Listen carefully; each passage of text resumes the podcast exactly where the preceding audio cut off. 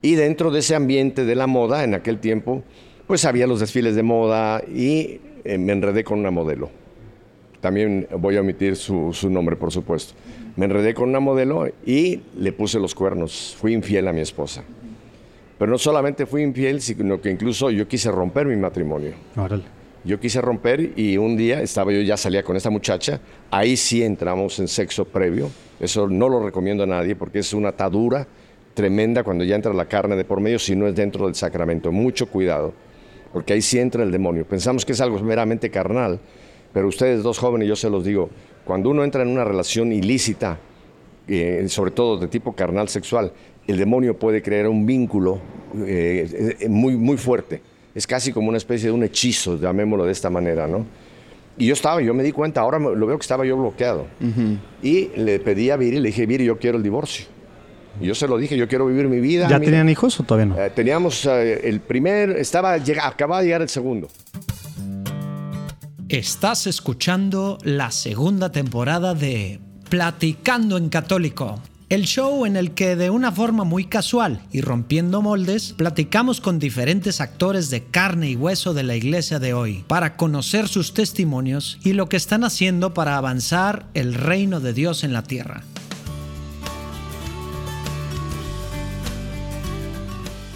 Oigan, pues ahora les traemos una plática padricísima que nos echamos Lalo y yo con Pepe Alonso.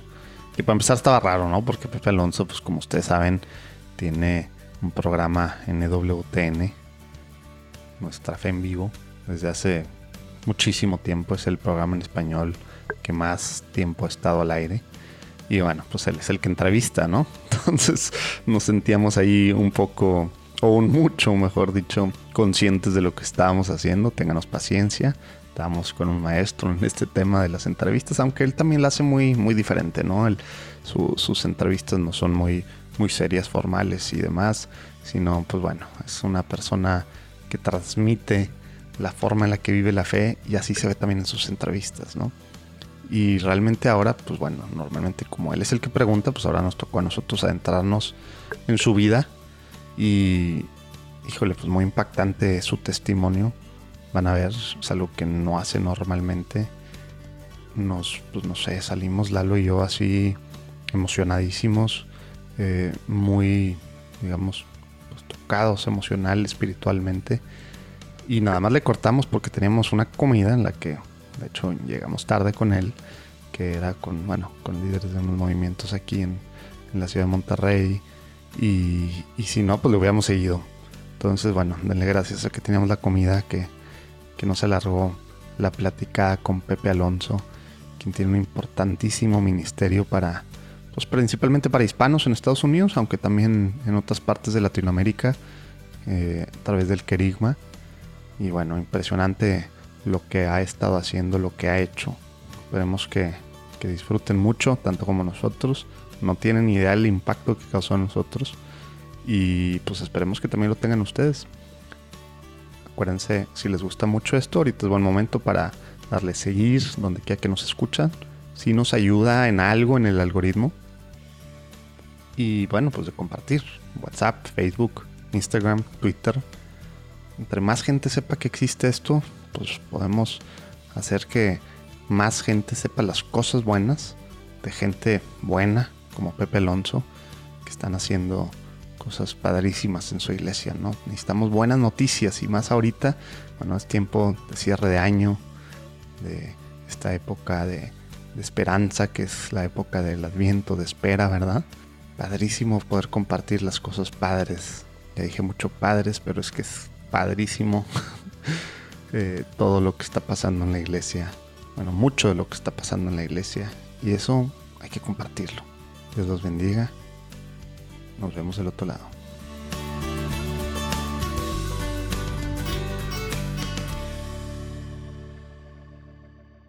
Perfecto, pues aquí por fin tenemos este gran momento. Eh, gracias Pepe por estar aquí con nosotros. Eh, pero antes de empezar, primero lo primero, que es ponernos en presencia del Señor. En nombre del Padre, el Hijo y el Espíritu Santo. Amén. Espíritu Santo, ven, acompáñanos, eh, bendice este momento, esta conversación. Eh, queremos que pueda nuestro Señor dar un mensaje a quienes, eh, dar su mensaje a quienes nos escuchas, nos escuchan. Te pedimos que bendigas mucho a Pepe, que bendigas a las personas que están siguiendo esta conversación, que nos permitas disfrutarla, que vengas tú y la disfrutes con nosotros, que nos acompañes, que te rías, que te emociones y abras nuestros corazones. Amén. Amén, Señor. Quédate con nosotros, Señor. Amén. Padre, Hijo y Espíritu Santo. Ahora sí. Ahora sí, pues Pepe, si quieres, digo, muchos de los que de los que están escuchando te, te conocen, pero a lo mejor te conocen como entrevistador. No sé cuántas veces te han entrevistado. Nos sentimos un poco así como que extraños entrevistando a, a un maestro como tú en No, la no, entrevistada. Aprendiz. pero, pero pues si quieres empezar para empezar pla- platicándonos, eh, pues quién es Pepe Alonso, dónde, dónde Bueno, nació primero te contesto tu primera pregunta. Eh, a mí me han entrevistado tres veces. Ajá. Una vez cuando todavía no se destapaba el problema con el padre Alberto Cutier, él me entrevistó después Ya. de que yo salí de, de una crisis muy grave que tuve de un paro de corazón, cuando ya iba yo a volver nuevamente al, al servicio. Me entrevistó un 19 de marzo el padre Mm. Gutiérrez y luego me ha entrevistado un par de veces el padre Pedro Núñez, que es muy preguntón. Mm. Para, Así la- que- para el mismo programa suyo en para el mismo programa. Si yo me senté en el lugar donde se sienta el invitado y él se sentó en el lugar donde yo me suelo sentar. Así que tres veces me han entrevistado. Ah, muy bien. Pues si quieres platicarnos un poquito, Pepe, sobre pues, tus comienzos, digamos, siempre para nosotros es muy importante antes de, de- de saber lo que estás haciendo ahorita en tu trinchera dentro de la iglesia, pues de dónde ¿Cómo- viene la, ¿Cómo la era gente, Pepe de ¿no? niño? ¿Cómo era su familia? ¿Cómo Bueno, era era? yo chiquito. Sigo siendo no muy grande, pero Naciste bueno, en quiero México. primero dejar claro que soy mexicano, nacido en lo que entonces se llamaba el DF, porque mucha gente piensa que o soy cubano o que soy argentino, o como, como creo que no tengo un acento muy, muy, o piensan que soy español, aunque efectivamente tengo muchas eh, raíces con España, pero no, yo soy, yo soy nacido en Ciudad de México con mucho orgullo, soy mexicano. Y mi, mi infancia, yo nací en una familia tradicional. eh, fuimos seis, el, el primer, la primera, digamos, eh, Camada, producción de mamá. Yo fui el mayor. Y después fuimos uno cada año, seis, cinco, cuatro, tres, Wow. dos, uno. Así que yo me acuerdo yo ser el mayor y tener de- abajo de mis cinco esclavos. después hubo un descanso de mi mamá y tuvimos otros dos, o sea que fuimos ocho en total. Ya. Y fue bien balanceado, o sea, tenían un buen, un buen eh, balance. Mis papás fuimos cuatro hombres y cuatro mujeres. y nací, hice toda mi infancia en Ciudad de México. Eh, toda mi formación desde, desde pequeñito fue con los padres jesuitas. Eh, mi escuela, quizá mucha gente la recuerda, fue el Instituto Patria, allá en Polanco. Eh, posteriormente, lo que es el bachillerato lo hice en España, en el norte de España, en lo que se llama Asturias, en Gijón.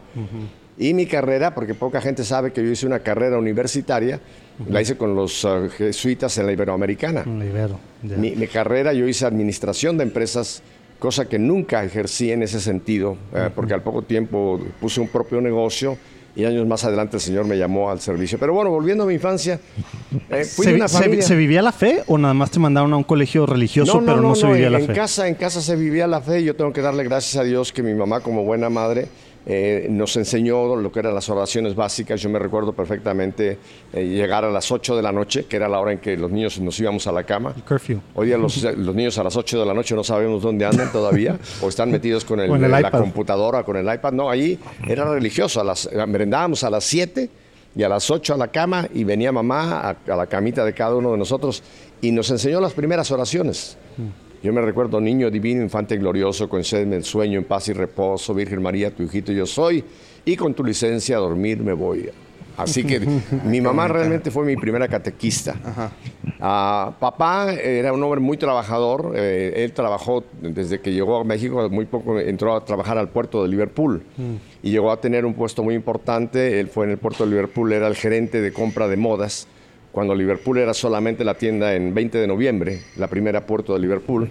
Así que mi papá estaba muy dedicado a su, a su trabajo. Y nuestra vida, digamos, religiosa, pues se limitaba, lo puedo decir, a ir el domingo a misa. Pero yo me recuerdo muy bien que el domingo era el día de ir a la iglesia eh, nos bañaban, bueno, nos bañaban todos los días, pero el domingo nos daban, un nos ponían agua de Colonia Sambor, la cual me sigue gustando muchísimo. Me recuerda muchísimo mi infancia el agua de Colonia Sambor. Yo creo que hoy día casi nadie la usa, pero para mí tiene muchos recuerdos. Sí, hace mucho que no la escuchaba yo. Sí, sí, eh, no la, no la conocen el agua de No, Colonia Sí, no, sí, sí, vez es, es famosita. a mí eh, me encanta, sí. se lo digo. Me han, a veces me han dicho, te regalo otra agua de colonia. Digo, no, no, yo prefiero. Por cierto, tu papá, cuando fue a visitarnos a EWTN, José Manuel me llevó una botellita ¿sí? y una botellota que sigo todavía utilizando y la utilizo los domingos nada más. para que aguante, para que dure. No, para seguir la tradición. Después de 70 y algo años, yo sigo con esa tradición. Bueno, nos ponían agua de colonia todos y nos íbamos a la iglesia. Entonces, para mí la iglesia era el templo. O sea, eso era mi ir. Íbamos a la iglesia. Era una actividad de a mí que me se tocó hacía. todavía pre-Vaticano, obviamente me tocó todavía la misa en latín. Y me recuerdo que era aburridísima, porque no entendíamos ni papa. Entonces íbamos a la iglesia, era la misa en latín, y salíamos de la iglesia, y esa era prácticamente nuestra, nuestra eh, digamos, vida eh, sacramental. Ir a- por supuesto, me bautizaron eh, a los dos días de nacido, me Wow. bautizaron, yo nací en el Sanatorio Español, Ahí también en Polanco. en eh, sí, Ejército Nacional, correcto. Bueno, afuerita. Y eh, en los dos días me bautizaron. Después me recuerdo perfectamente la preparación para la confirmación, porque antiguamente la confirmación Antes. nos la daban antes de la primera comunión. Y después mi primera comunión, que ya la hice yo en- en el- con el colegio, un grupo grande con los jesuitas allá en el Patria. Pero eso fue, eso era mi vida religiosa prácticamente. Fuera de eso, éramos una familia honesta. Ah, m- tengo muy buenos recuerdos de mi familia, pero así que crecí en una familia eh, normal, católica, lo que en aquel tiempo se consideraba que eso era suficiente, ¿no? Ahora veo que es muy limitado si nos quedamos solamente con eso como una vida de fe familiar, ¿no?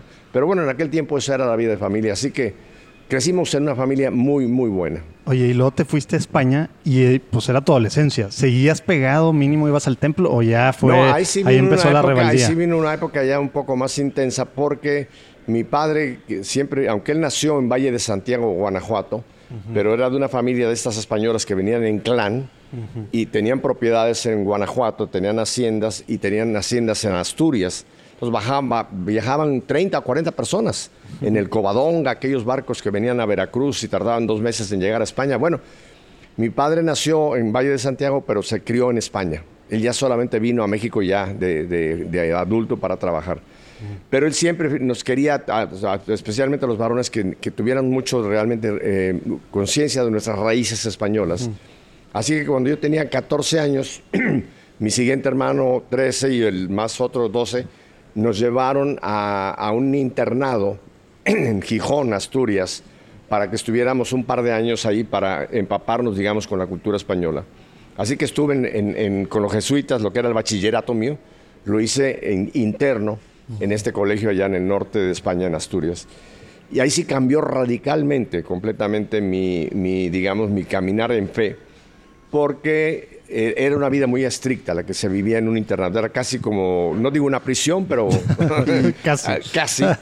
Nos teníamos que levantar a las 6 de la mañana, eh, nos llevaban unas regaderas comunes donde el cura, dependiendo del humor que estaba, nos ponía el agua que nos, nos, O o nos quemaba como un pollo o nos helaba como...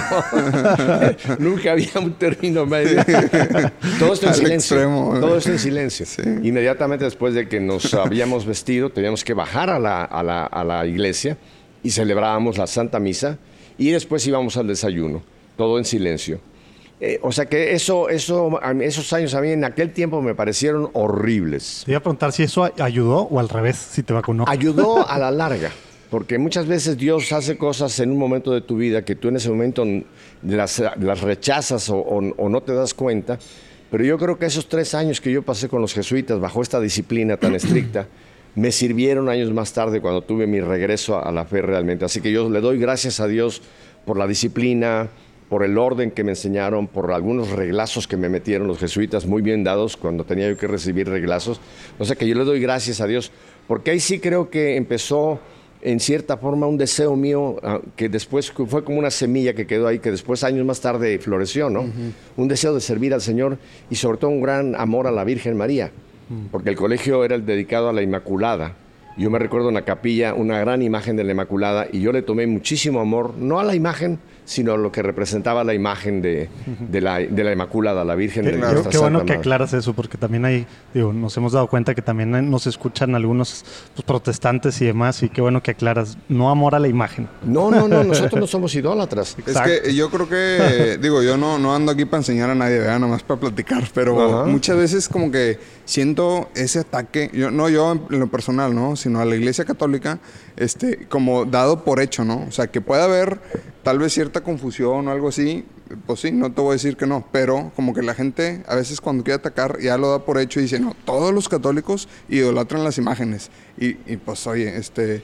Pues está bien, si tú entiendes eso, pues tienes mucho No, es que que- tristemente muchos que de estos que atacan luego son excatólicos.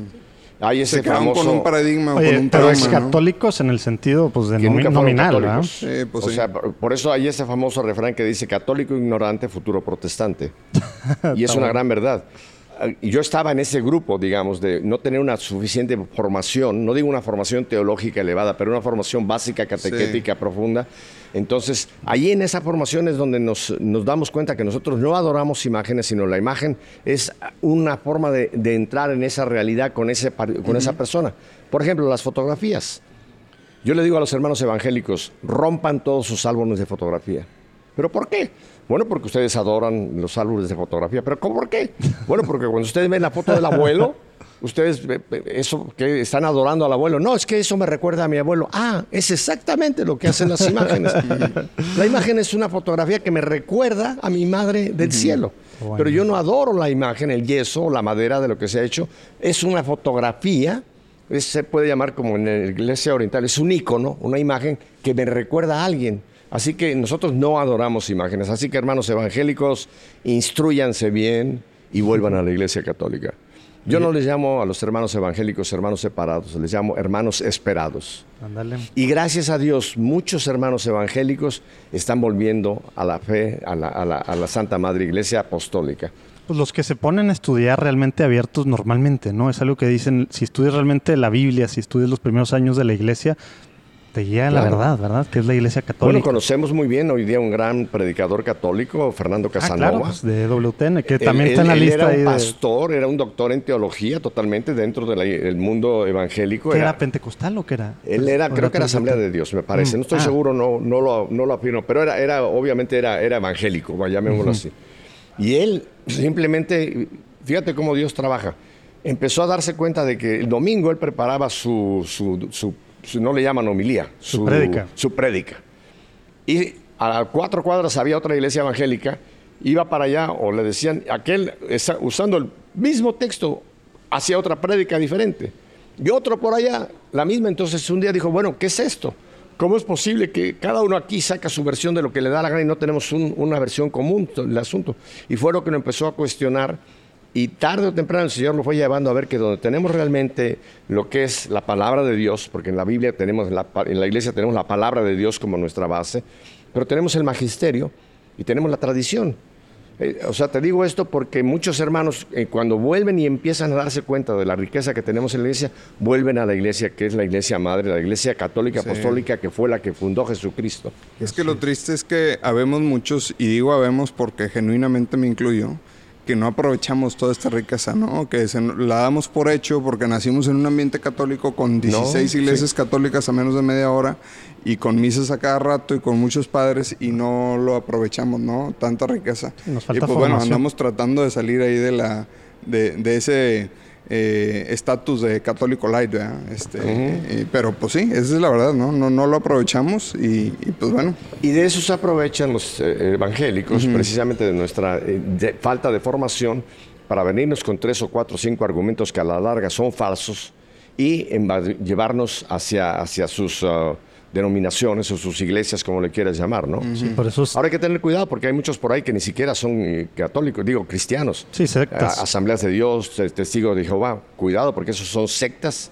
Ahí sí es peligrosísimo lo que se baraja con esas sectas. Sí. Hay otras iglesias que aunque no son católicas apostólicas, pero por lo menos tienen, Tienen a Cristo. fundamentos. Y tienen fundamentos. Sí, eh, sí, sí. diferimos mucho en la teología, pero por lo menos sí tienen a Cristo como... como son como- cristianos. claro. Como dice el catecismo. Correcto. Oye, Pepe, y ahorita nos platicabas, bueno, bueno, el tema de, de, tu adolescencia, pero luego, digo, platicas en algún lado, vimos por ahí de tu San Pablazo, pero antes de eso, tú habías como que, bueno, estabas en tu juventud, pues para todos lados, ¿no? Como que entiendo, si nos puedes platicar un poquito cómo estuvo el tema de tu juventud y cómo al ir a recoger, creo que tu mamá, o cómo estuvo ahí el tema de, un retiro o algo así. Eso ya fue de casado. Eh, ah.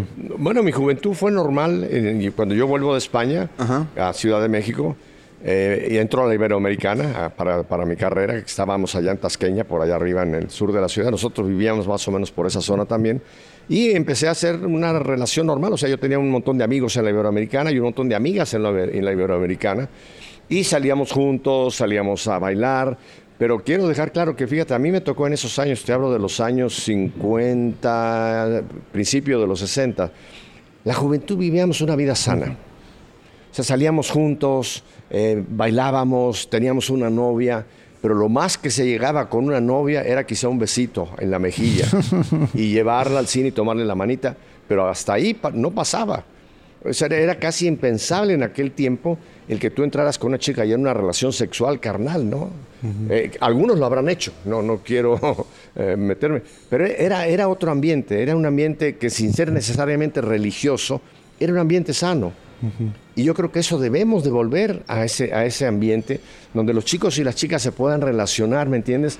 Porque ahí es donde tú puedes explorar la, la, la, vida de una chica, de otra chica y ver, ver, ver si realmente por ahí algún día tú ves a alguien que, que va a compaginar. Tener una amistad antes de... Claro, ver a la persona. ¿no?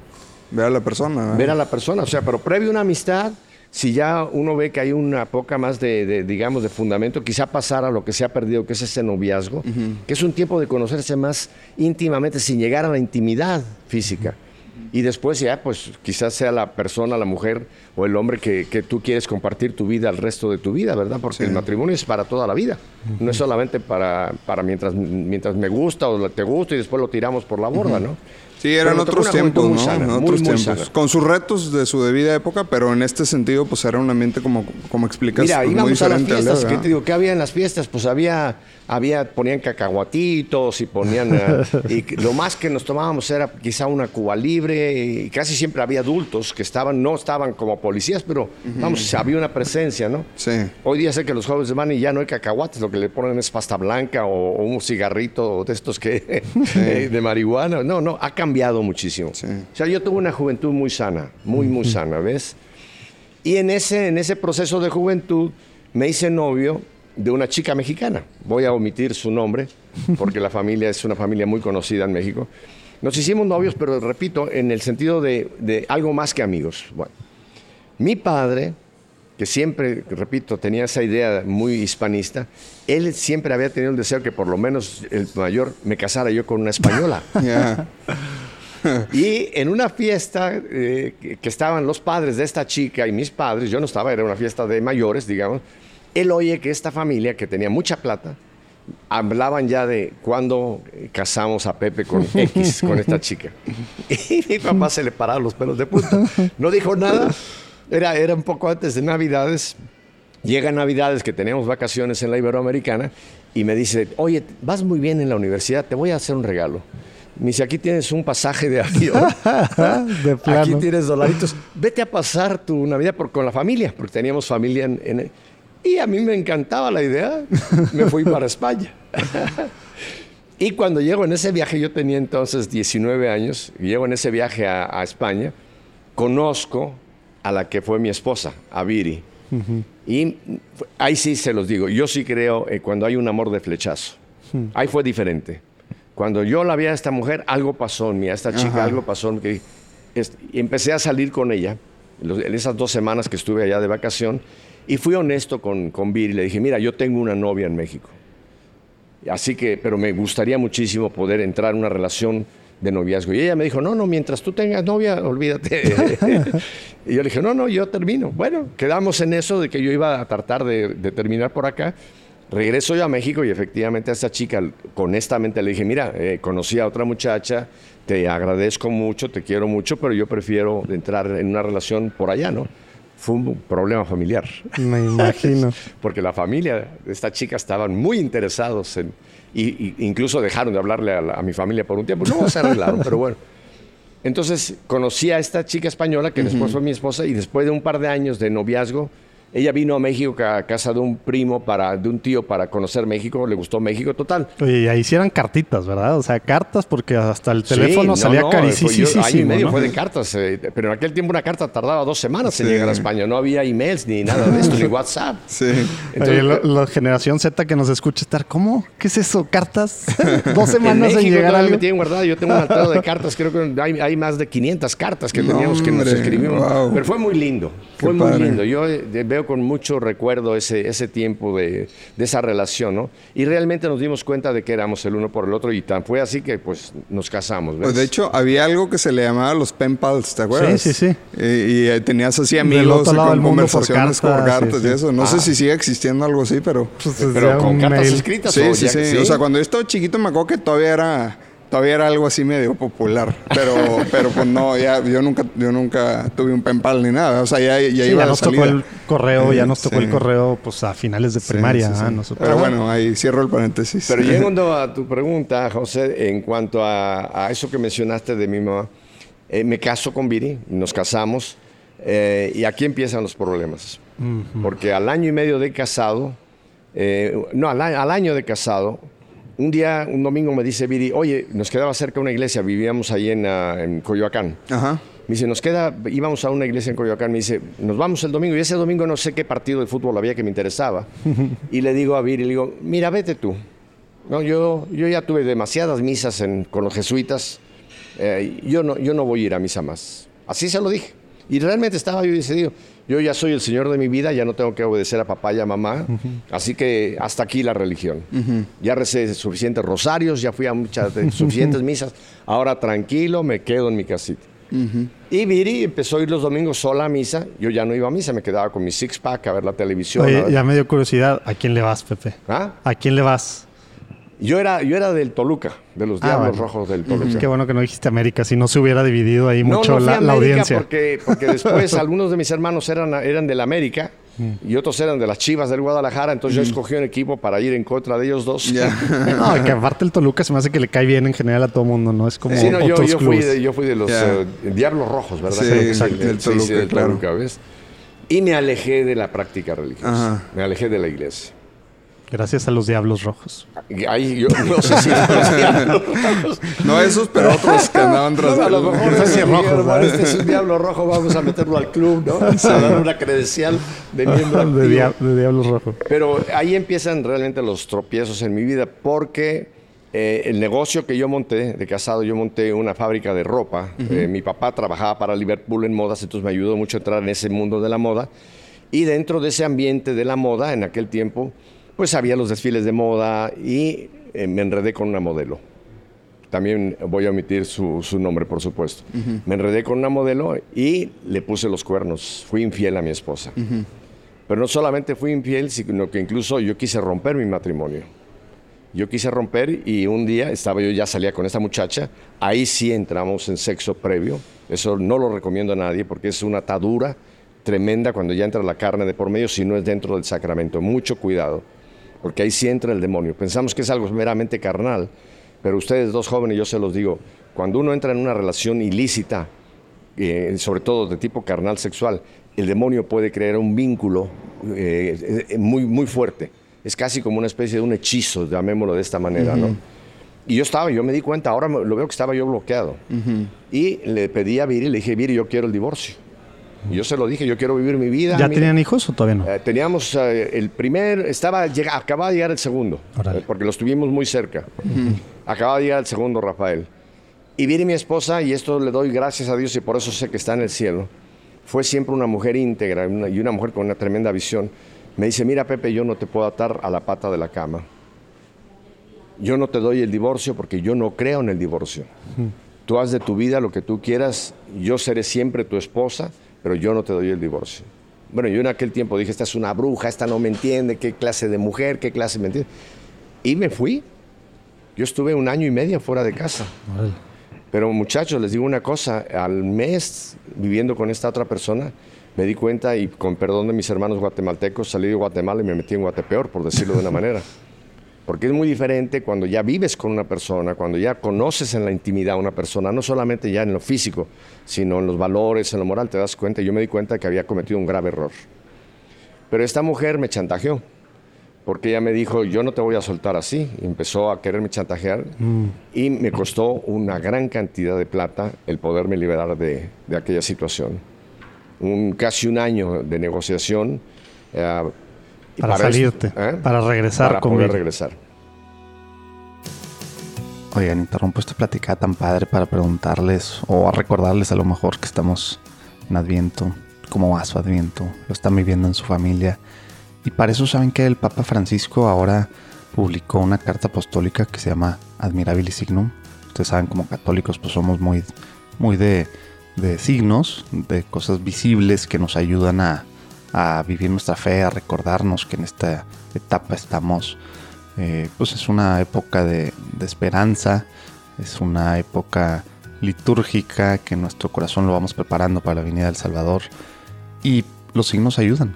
Por eso esta carta básicamente, que es una carta muy chiquita, que si le dan para abajo ahí la pueden ver los show notes y pues, donde quiera que nos escuchen, van a poder tener el link al PDF, que nos recuerda la importancia de sí tener al nacimiento o al pesebre, como le dicen en algunos países, en nuestra casa, ¿no? Sí, que padre el pinito y pues bueno, tiene su significado y todo, ¿verdad? Pero el pesebre es el que nos recuerda que Cristo pues viene, ¿verdad? Estos, estos días que faltan para Navidad. Es bueno esta cartita leerla, muy cortita. Dios los bendiga, vivan bien su adviento, esperando a nuestro Salvador. La gota que colmó el vaso Y eh, fue... durante este tiempo, perdón, antes de esa gota, o sea, Dios es ausente Ah, no, completamente. ausente, absoluto. No, no, no, o sea, no, y no, tú no. cegado 100% entonces. Seguro, es Ah, no que era es que, que de repente Sí, es una tú atadura muy algo. El gran peligro es ese Sí, que te- te- te- te- es como si te echan un velo en lo espiritual, ¿no? O sea, te importa un cacahuate todo lo espiritual, sí, ¿no? sí. Es más, piensa que lo espiritual Ni es- figura, sí, es- no figura, no No, figura. nada, nada, no. Ujú. Es más, le, le tienes aversión. Yo, yo se los cuento. A mí, por ejemplo, yo tenía que moverme mucho por el centro de Ciudad de México porque estaba el Palacio de Hierro, en fin, todos los negocios que yo manejaba. Yo pasaba por Madero, que estaba la capilla de la adoración. Yo me, ca- me cambiaba de acera para no pasar cerca de él, porque hasta el olor de incienso me repugnaba. Fíjate a qué punto Wow. puede llegar una aversión, Sí. te crea una aversión a todo lo que es eh, religioso, ¿ves? Es muy peligroso, por eso muchachos que me escuchan, no, no jueguen con el diablo en todo este tipo de grandes pecados que son este pecado de la infidelidad y del, sobre todo el adulterio fuera del matrimonio. Es muy, muy peligroso. Pero para no alargarme mucho, un día me llama Viri, porque en el edificio donde vivíamos teníamos un piso, ella había dicho que yo estaba de viaje. Yo no aparecía por ahí para nada. Yo le mandaba dinero a ella y se acabó, ¿no? Y un día me llama y me dice, mira Pepe, eh, eh, cuando estaba yo en todo este proceso de querer romper, me dice, llamé a tu mamá y no puede, llamé a, a- a tus hermanos, no pueden, pero Rafael, que era mi segundo hijo, está muy enfermo y lo tengo que llevar al médico y no tengo quien me lleve. Me dice, por favor, tienes que venir por nosotros. Y me recuerdo, le dijo, bueno, espérame en la esquina a la vuelta para que no nos vean los vecinos y yo voy por ti. Yo me recuerdo, muchachos, que yo llego y cuando veo a, a- con mi hijo en la esquina, el muchacho temblando de fiebre que tenía, yo me sentí la basura más basura del mundo. Dije, pero ¿cómo puedo ser tan canalla de, a, a una mujer que no me ha hecho nada y, y a este hijo que yo no, no, no- no tengo por qué hacerle esto? Venir como un, como un, como un ladrón a escondidas para poder recoger a mi hijo y llevarlo al médico. Esa fue la gota, creo que, que colmó el, el vaso en cuanto a decir, yo tengo que romper con esto. Yo tengo que romper. Repito, me costó mucha plata, pero bendito Dios ahora pude volver. Y aquí tengo que dar testimonio. Mira, yo le estoy infinitamente agradecido a Viri, mi esposa. Ella me recibió nuevamente en casa, jamás me echó en cara mi situación. Wow. Me dijo, Pepe, esta siempre ha sido tu casa, estos son tus hijos, yo soy tu esposa y vamos a empezar una nueva vida, una nueva etapa en nuestro matrimonio. Padrísimo. Pero no terminó, no es colorín colorado.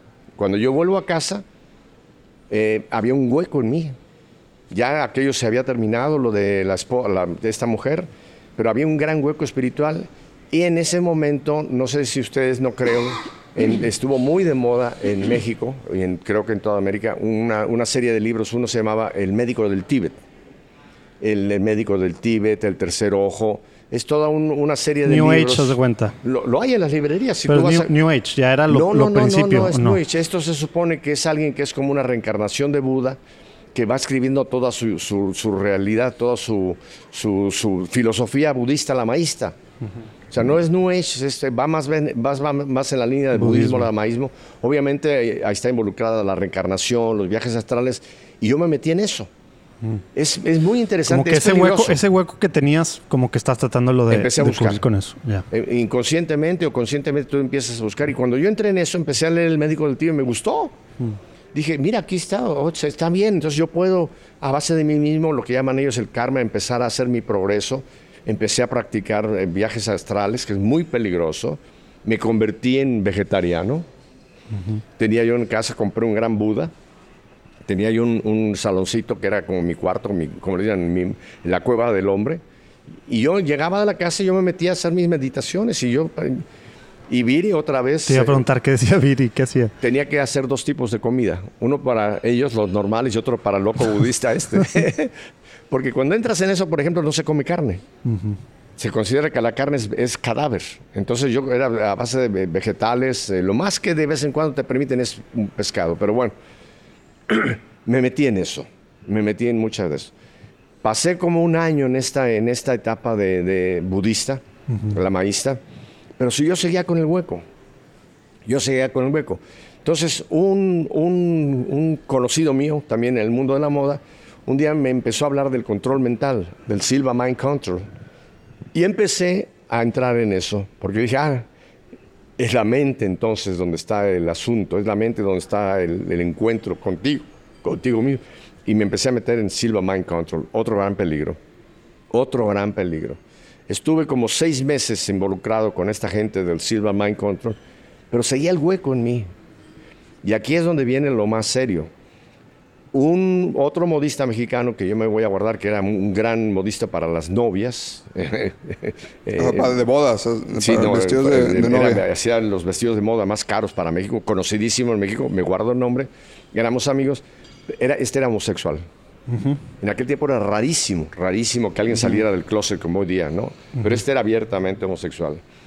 Pero estaba muy metido en cuestiones de esoterismo. Y él me empezó a decir, mira, no, yo te voy a decir dónde están los verdaderos poderes. Y ahí sí estaba yo entrando en asuntos bien peligrosísimos. Abriendo, puertas espirituales para todos lados. ¿Ves? Y yo creo que ahí fue donde el Señor dijo, a este idiota o lo saco de ahí o se me va, pero hasta lo más bajo, ¿no? Y es donde entra lo de mi mamá, que te lo voy a contar rápido. Todos los domingos nos reuníamos en casa de mi papá, como lo hacen ustedes. El domingo todos íbamos a casa de papá. Y teníamos una gran piscina en casa de mis papás, venían los niños, brincaban, eh, y nos tomábamos nuestros tequilitos antes de esto, comíamos juntos paella, en fin, lo pasábamos bárbaro, ¿no? En la tarde eh, jugábamos dominó y nos tomábamos dos o tres botellas de Domec, ya dije el nombre bueno. Pasa nada. Eh, pero lo pasaron. Y un domingo. Nos van a empezar a patrocinar, no pasa nada. sí, un domingo de eso mi mamá dice: Mi coche está descompuesto y va a haber un retiro en el Altillo con los misioneros del Espíritu Santo. Va a haber un retiro y, y, hay una señora que me puede llevar, pero no tengo quien me pueda recoger. Y yo que tenía tres o cuatro cucharadas adentro, le digo, mamá, yo te voy a buscar. Gracias al tequila dijiste. Sí, no, ayer era coñac, ya el tequila ya ah. había sido en la mañana. Ahí y las cervezas con la comida. estábamos tomando, no estábamos borrachos, pero estábamos alegres. Yo de ser mexicano, ¿no? Y eso te, animó a decirle que tú ibas. No te apures, mamá, yo te voy a buscar. Bueno, y, no, y ahí dijo las fechas, ¿no? Viri o yo. Total, era como dos semanas después. Me olvidé. Porque ya que me pasó el domingo. Sí, no, se registró eso. No me registró. Eso me salió a la mexicana. Se quedó ahí. Llega el día, llega un día a la casa y me dice, mire, te llamo tu mamá. Le digo, ¿qué quiere la vieja? Y dice, bueno, tú quedaste de ir a recoger. Y hoy en la noche es que la tienes que ir a recoger. ¿Cómo? ¿No te acuerdas? Ay, ahora sí me acuerdo. Yo llegaba a la casa, me tomaba un vodka aquí, un boquita conmigo, me sentaba a ver televisión. Y dije, ¿pero qué pasa? Y, eh, no, que tienes que ir por tu mamá. Total, ¿Dónde es eso? En Tasqueña, en los misioneros del Espíritu Santo allá. ¿Y qué se trata? No, dice que a las nueve la recojas allá en la puerta. Ah, Me fui echando sapos y culebras. Llego a las nueve a la puerta del altillo y había un montón de coches, pero nadie en la puerta. Doy una vuelta y nada. Doy otra vuelta y nada. Digo, ¿y esta vieja dónde está, no? Paré el coche como pude por ahí y no sé si ustedes han entrado al Altillo, antiguamente. Tenía una entrada y luego había, tenía un patio hermoso de estos patios allá de Coyoacán, de esa zona, ¿no? Y la capilla estaba al, al fondo, Final. como en una lomita pequeña. Ajá. Yo veo que hay gente allá y me voy encaminando hacia allá. Llego y en aquel momento cuando me paro en la puerta de la iglesia, yo veo que la gente empieza a levantar las manos y empiezan a cantar. ¿Qué? Digo, ¿Qué es esto? ¿Qué es esto? ¿Qué- ¿Tú en ese momento seguías en todo el tema del esoterismo con... No, con- ya había salido Ya- de ya, eso, ok, pero estaba ok. yo vacío. Ya, Ok. sí. O sea, estabas como que queriendo buscar... No, ya ni, ni que Ya ni intentaba buscando. yo buscar, Ah, ya. simplemente pues yo... En piloto automático. Piloto, eso me gusta, en piloto automático. Para colmo de males, cuando yo me paro en la puerta junto, al lado mío, eh, ahora sé que era, un tipo empieza a orar en lenguas, ahora sabemos lo que es, y levanta la mano y dije, este es un epiléptico. Porque me, ¡Ah! y dije, ¿pero qué es eso? Y veo a mi mamá por ahí, le toco el hombro y digo, vámonos. Sale mi mamá, "Va, vámonos, vámonos, vámonos. O sea, imagínate, ahorita que ya entiendes lo que estaba pasando ahí, en medio de la oración fue que, oye, oye, ya nos tenemos que ir, sobres. No la saqué de ahí, la, saqué de ahí. La subo al coche y le pego una descarga. Esto fue en Coyoacán, y vivía en Polanco. Todo el viaje de Coyoacán a Polanco, que en aquel tiempo se podía hacer rápido, le fui dando Por una insurgentes, descarga, ibas ¿eh? ahí por insurgentes, No, por me hace cuenta, por aquí, periférico, sí, sí. sí, sí. Le pego una descarga mamá, ¿te fuiste a meter con esa partida de locos fanáticos? ¿Qué es eso? Están locos esa gente. Mamá calladita. Me aguantó toda la descarga. Llegamos a Polanco, se baja y me dice, hijo, ¿te puedo pedir otro favor? Y yo pensé que me iba a decir, bueno, eh, ¿me puedes dar plata, alguna cosa? ¿Y qué quieres, mamá? ¿Me puedes recoger mañana otra vez? Le digo, mira, mamá, mañana voy, pero si no estás a las nueve en la puerta, yo me voy. No, no, hijito, yo te prometo que mañana a las nueve en punto estoy allá en la puerta. me voy para mi casa y de regreso a casa me empiezo a pelear conmigo mismo. Dice, pero ¿para qué te metiste en esta, perdón que use la palabra, en esta pendejada? ¿Para qué te metiste en esto? Y ahora otra vez mañana a buscar a tu año. Bueno, Viri llegó a la casa y, y Viri ni me preguntó. Ni me preguntó. Me acosté echando pestes. Bueno, al día siguiente me fui a trabajar. Oye, pues te la- aguantaron mucho estas dos mujeres. Sí, sí, sí, sí, sí. Luego te cuento.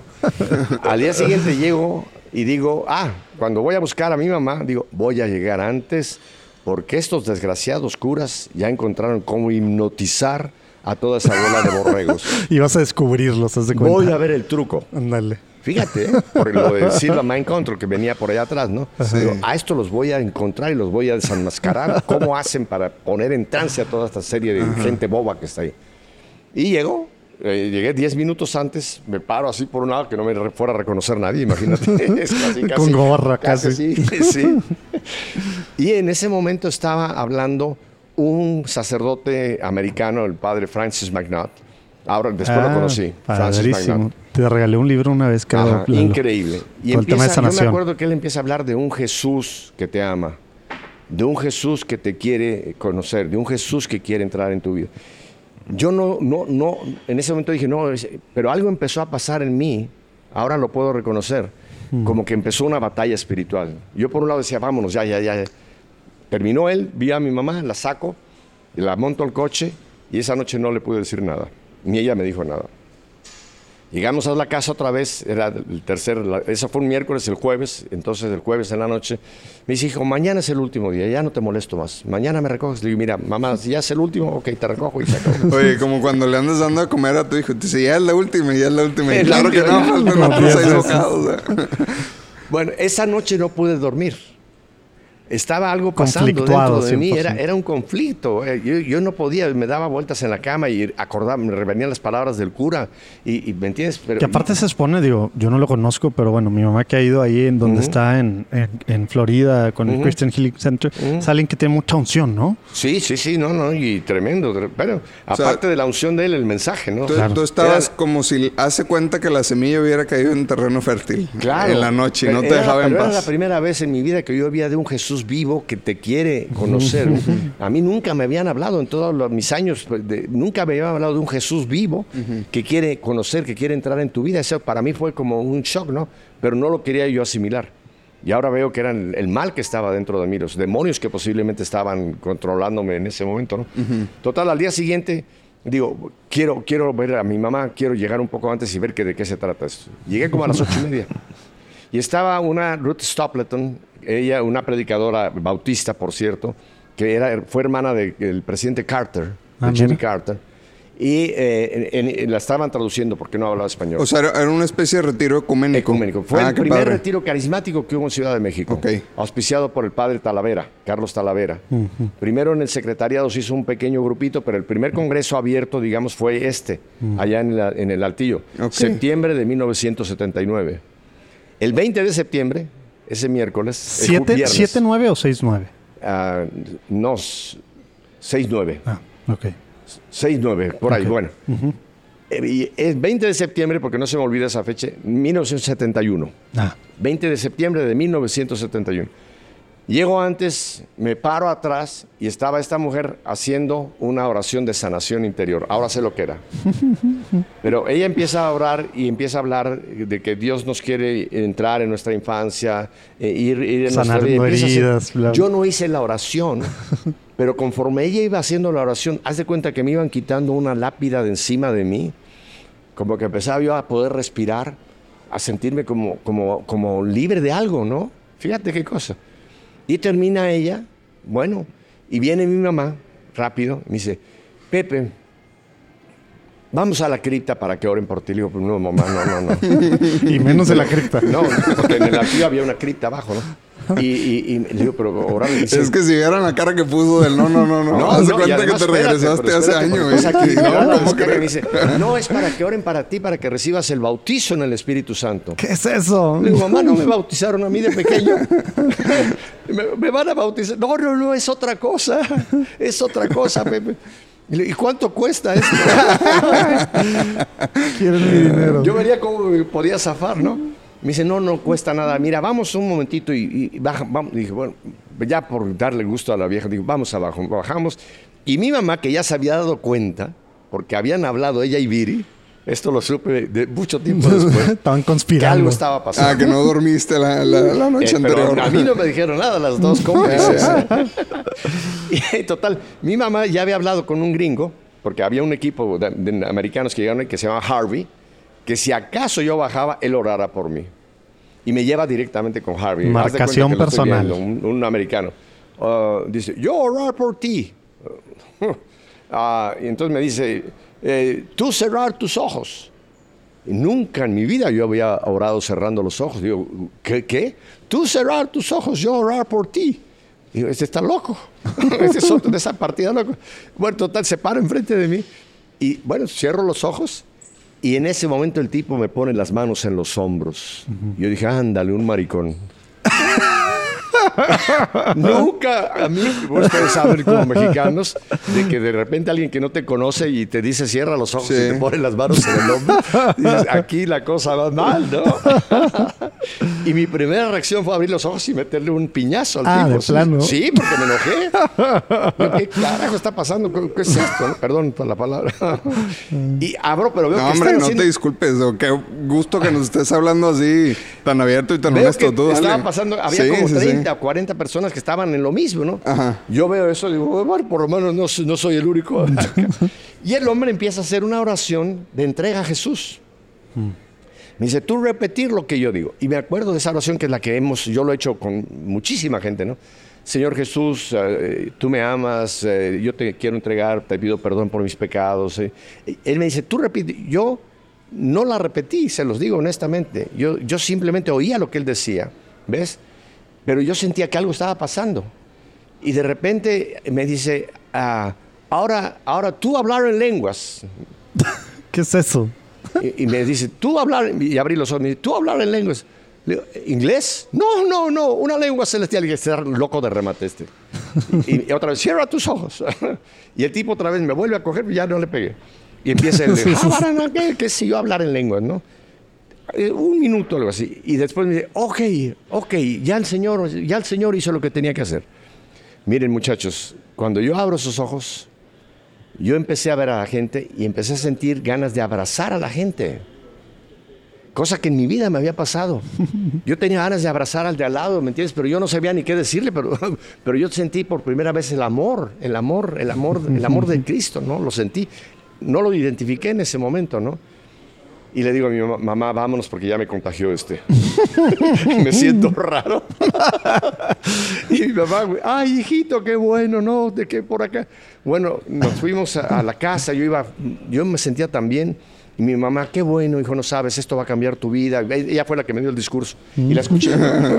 la descarga. Llego a la casa y Viri me dice, ¿qué tal te fue esta noche? Porque habían... Ahora sí te pregunto. En lo que yo llegué de Polanco a, a, Coyoacán, mi mamá le habló a Viri. Pero Viri, cuando llego yo a la casa, ella se hace la, loca. Me dice, ¿qué tal, te, ¿qué tal te fue en esta noche? Y yo la abrazo a Viri y me suelto a llorar. Le digo, Viri, algo pasó, algo pasó esta noche conmigo. Me dice, Pepe, yo sé, yo sé. Dice, a mí me habían invitado a recibir esto que tú recibiste hoy, pero yo le había dicho al Señor que si tú no entrabas primero, yo no quería entrar porque yo no quería poner una barrera o algo más entre nosotros. Pero ya que tú lo recibiste, yo quiero recibir lo que tú recibiste, el bautizo en el Espíritu Santo. Esa noche yo recibí el bautizo en el Espíritu Santo. Esa noche lo tengo, 20 de septiembre de 1971, no se me olvida, viernes. Esa noche recibí el bautismo en el Espíritu Santo. A la mañana siguiente, yo me sentía diferente. Bueno, es que era yo diferente. Realmente ya, eh, había, habido una liberación en mí, ¿no? Y qué cosa, lo primero que yo quiero, digo, quiero comprar una Biblia. Eso que me nació de repente, y yo dije, bueno, pero ¿por qué? Me acuerdo que fui, había cerca una librería católica en el Altillo. Y me fui y compré, me recuerdo, una Biblia de Jerusalén chiquita, una chiquita, y la quise traer conmigo. y esas primeras noches eh, y, yo empezaba a leer, eh, mira cómo Dios, empecé a hablar por los evangelios. Nadie me dijo empieza por los evangelios, pero empecé, no sé si fue Mateo, Marcos, y yo leía una frase y me, hablaba. O sea, la, palabra de Dios empezó a, hacerse vida. hacerse viva. Pero en esa noche del bautismo en el Espíritu, había un americano ahí, Richard Misler, que cuando ya nos íbamos, le dice a mi mamá, yo tengo un grupo de oración en la iglesia de San Juan Bautista en Coyoacán, dígale a Pepe que si quiere venga a, este grupo de oración.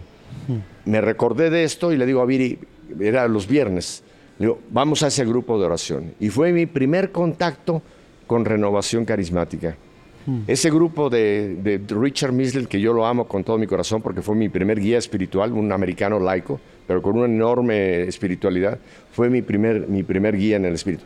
Y ahí empieza mi caminar en este nuevo Pepe. Que, que, era, pues digo, los primeros años de la renovación carismática en todo el mundo que ni siquiera tenía el nombre, ¿no? De renovación. Porque era cosa medio ecuménica para empezar. Se llamaban pentecostales. Sí, los pentecostales católicos. Después tuvieron que definir porque la iglesia pentecostal, que es una iglesia donde se originó precisamente todo el pentecostalismo, esto ocurrió en Estados Unidos, en Topeka, Kansas, en el año 1900 es cuando empieza la primera experiencia entre, entre evangélicos del bautizo en el Espíritu.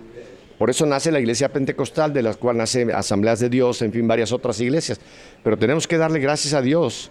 Y yo creo que fue porque los católicos estábamos tan encerrados en nuestra tradición que no, no, escuchamos cuando el viento fresco del Espíritu quería entrar, ¿no? Y fue hasta Vaticano II cuando el, Juan, Juan 23 sintió, dijo hay que abrir las puertas al, al, viento del Espíritu Santo.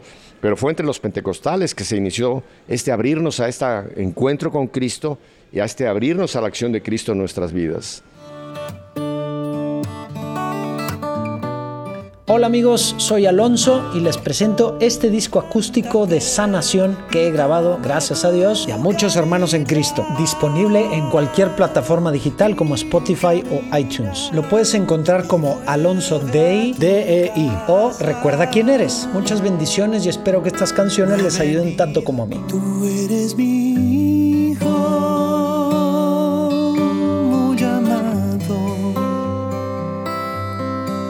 en quien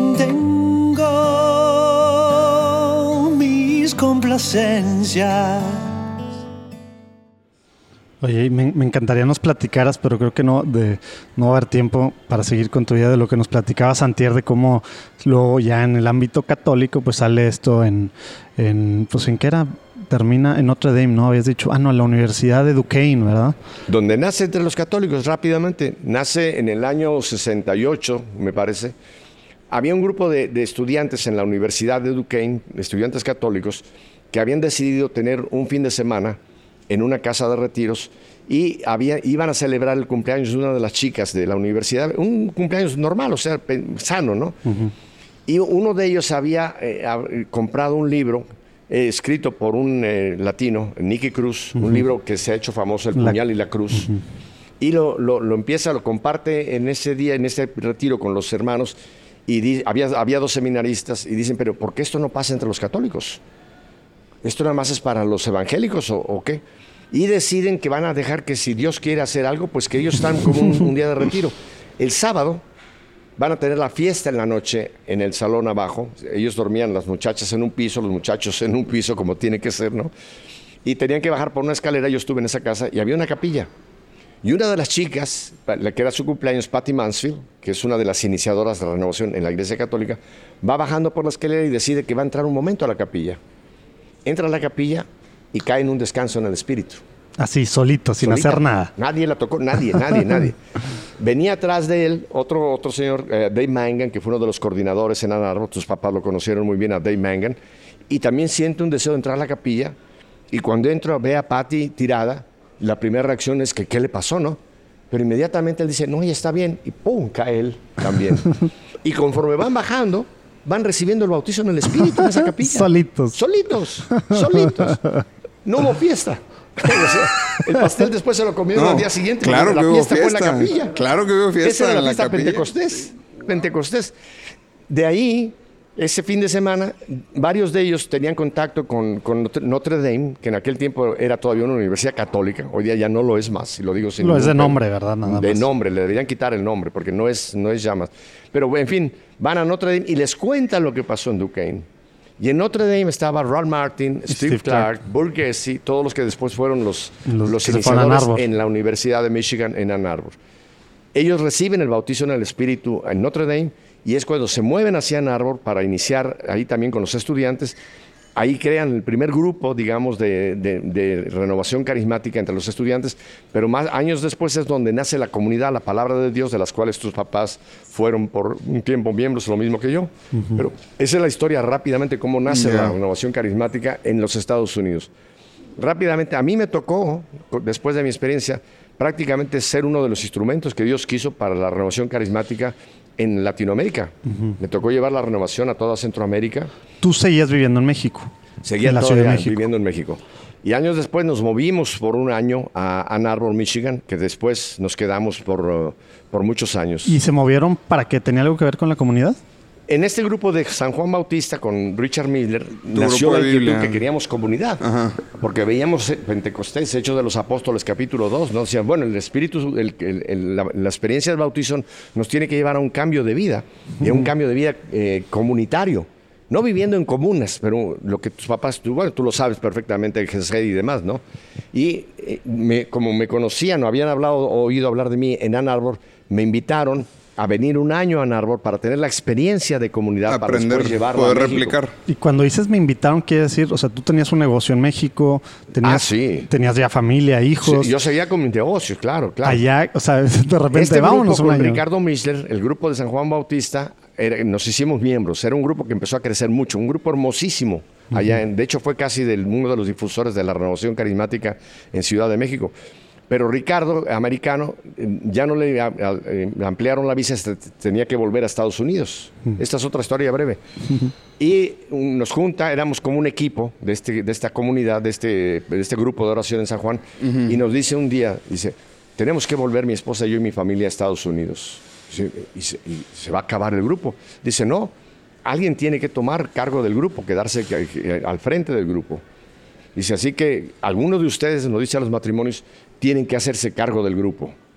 Dice, vamos a orar una semana y la próxima semana que el Espíritu nos diga quiénes quienes tienen que tomar el, grupo. Bueno, a mí ni jamás, como a Madre Angélica, jamás me pasó por la mente que nada. A la semana que viene nos reunimos, oramos un buen rato y dice Ricardo, bueno, ¿quién de ustedes creen que debe hacerse cargo del grupo? Y la primera pareja dice, Pepe y Viri. Y yo digo, ¿qué? La siguiente, Pepe y Viri. De ocho o nueve parejas, los ocho, Pepe y Viri. Menos ustedes. Menos nosotros. No, pero Viri calladita, ¿no? Es que Vi- Viri ha sido una- un instrumento tan, tan increíble en todo mi, mi caminar. Ella se quedó callada.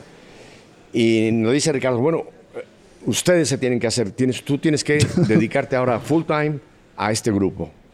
Digo, ¿cómo que full time? Sí, tienes que dedicarte tiempo completo. Digo, no, pero yo tengo mis, mis negocios. No, no. Dice, piénsalo una semana, eh, tráenos un presupuesto de lo que tú necesitarías y, y nosotros te vamos a apoyar para que tú te dediques a esto. Fíjate. En, en estos días me siento con Viri, digo, Viri, estos están locos. Dice, bueno, vamos a hacer un, un presupuesto, vamos a... Llevábamos una vida muy, muy, muy holgada, yo ganaba mucha plata, mucha plata. Teníamos dos carros, bueno, teníamos, so- tirábamos el dinero para acabar rápido, ¿ves? Pero Viri con mucha sabiduría dice, mira, podemos quitar esto, podemos quitar esto, podemos quitar esto, pero de- por decirte una cosa, yo no sé si ganaba yo, o mi presupuesto sería por aquel tiempo 30 mil pesos al mes, por decirte una cantidad. Hicimos un presupuesto y lo bajamos a 20 mil. a la semana siguiente llegamos con el grupo, me dicen, ¿pensaste tú cuánto necesitan? Le digo, sí, aquí está. Dice, les, les doy mi presupuesto. Me dice, danos dos, un- dos días para que, había, para que lo analicemos y te contestamos.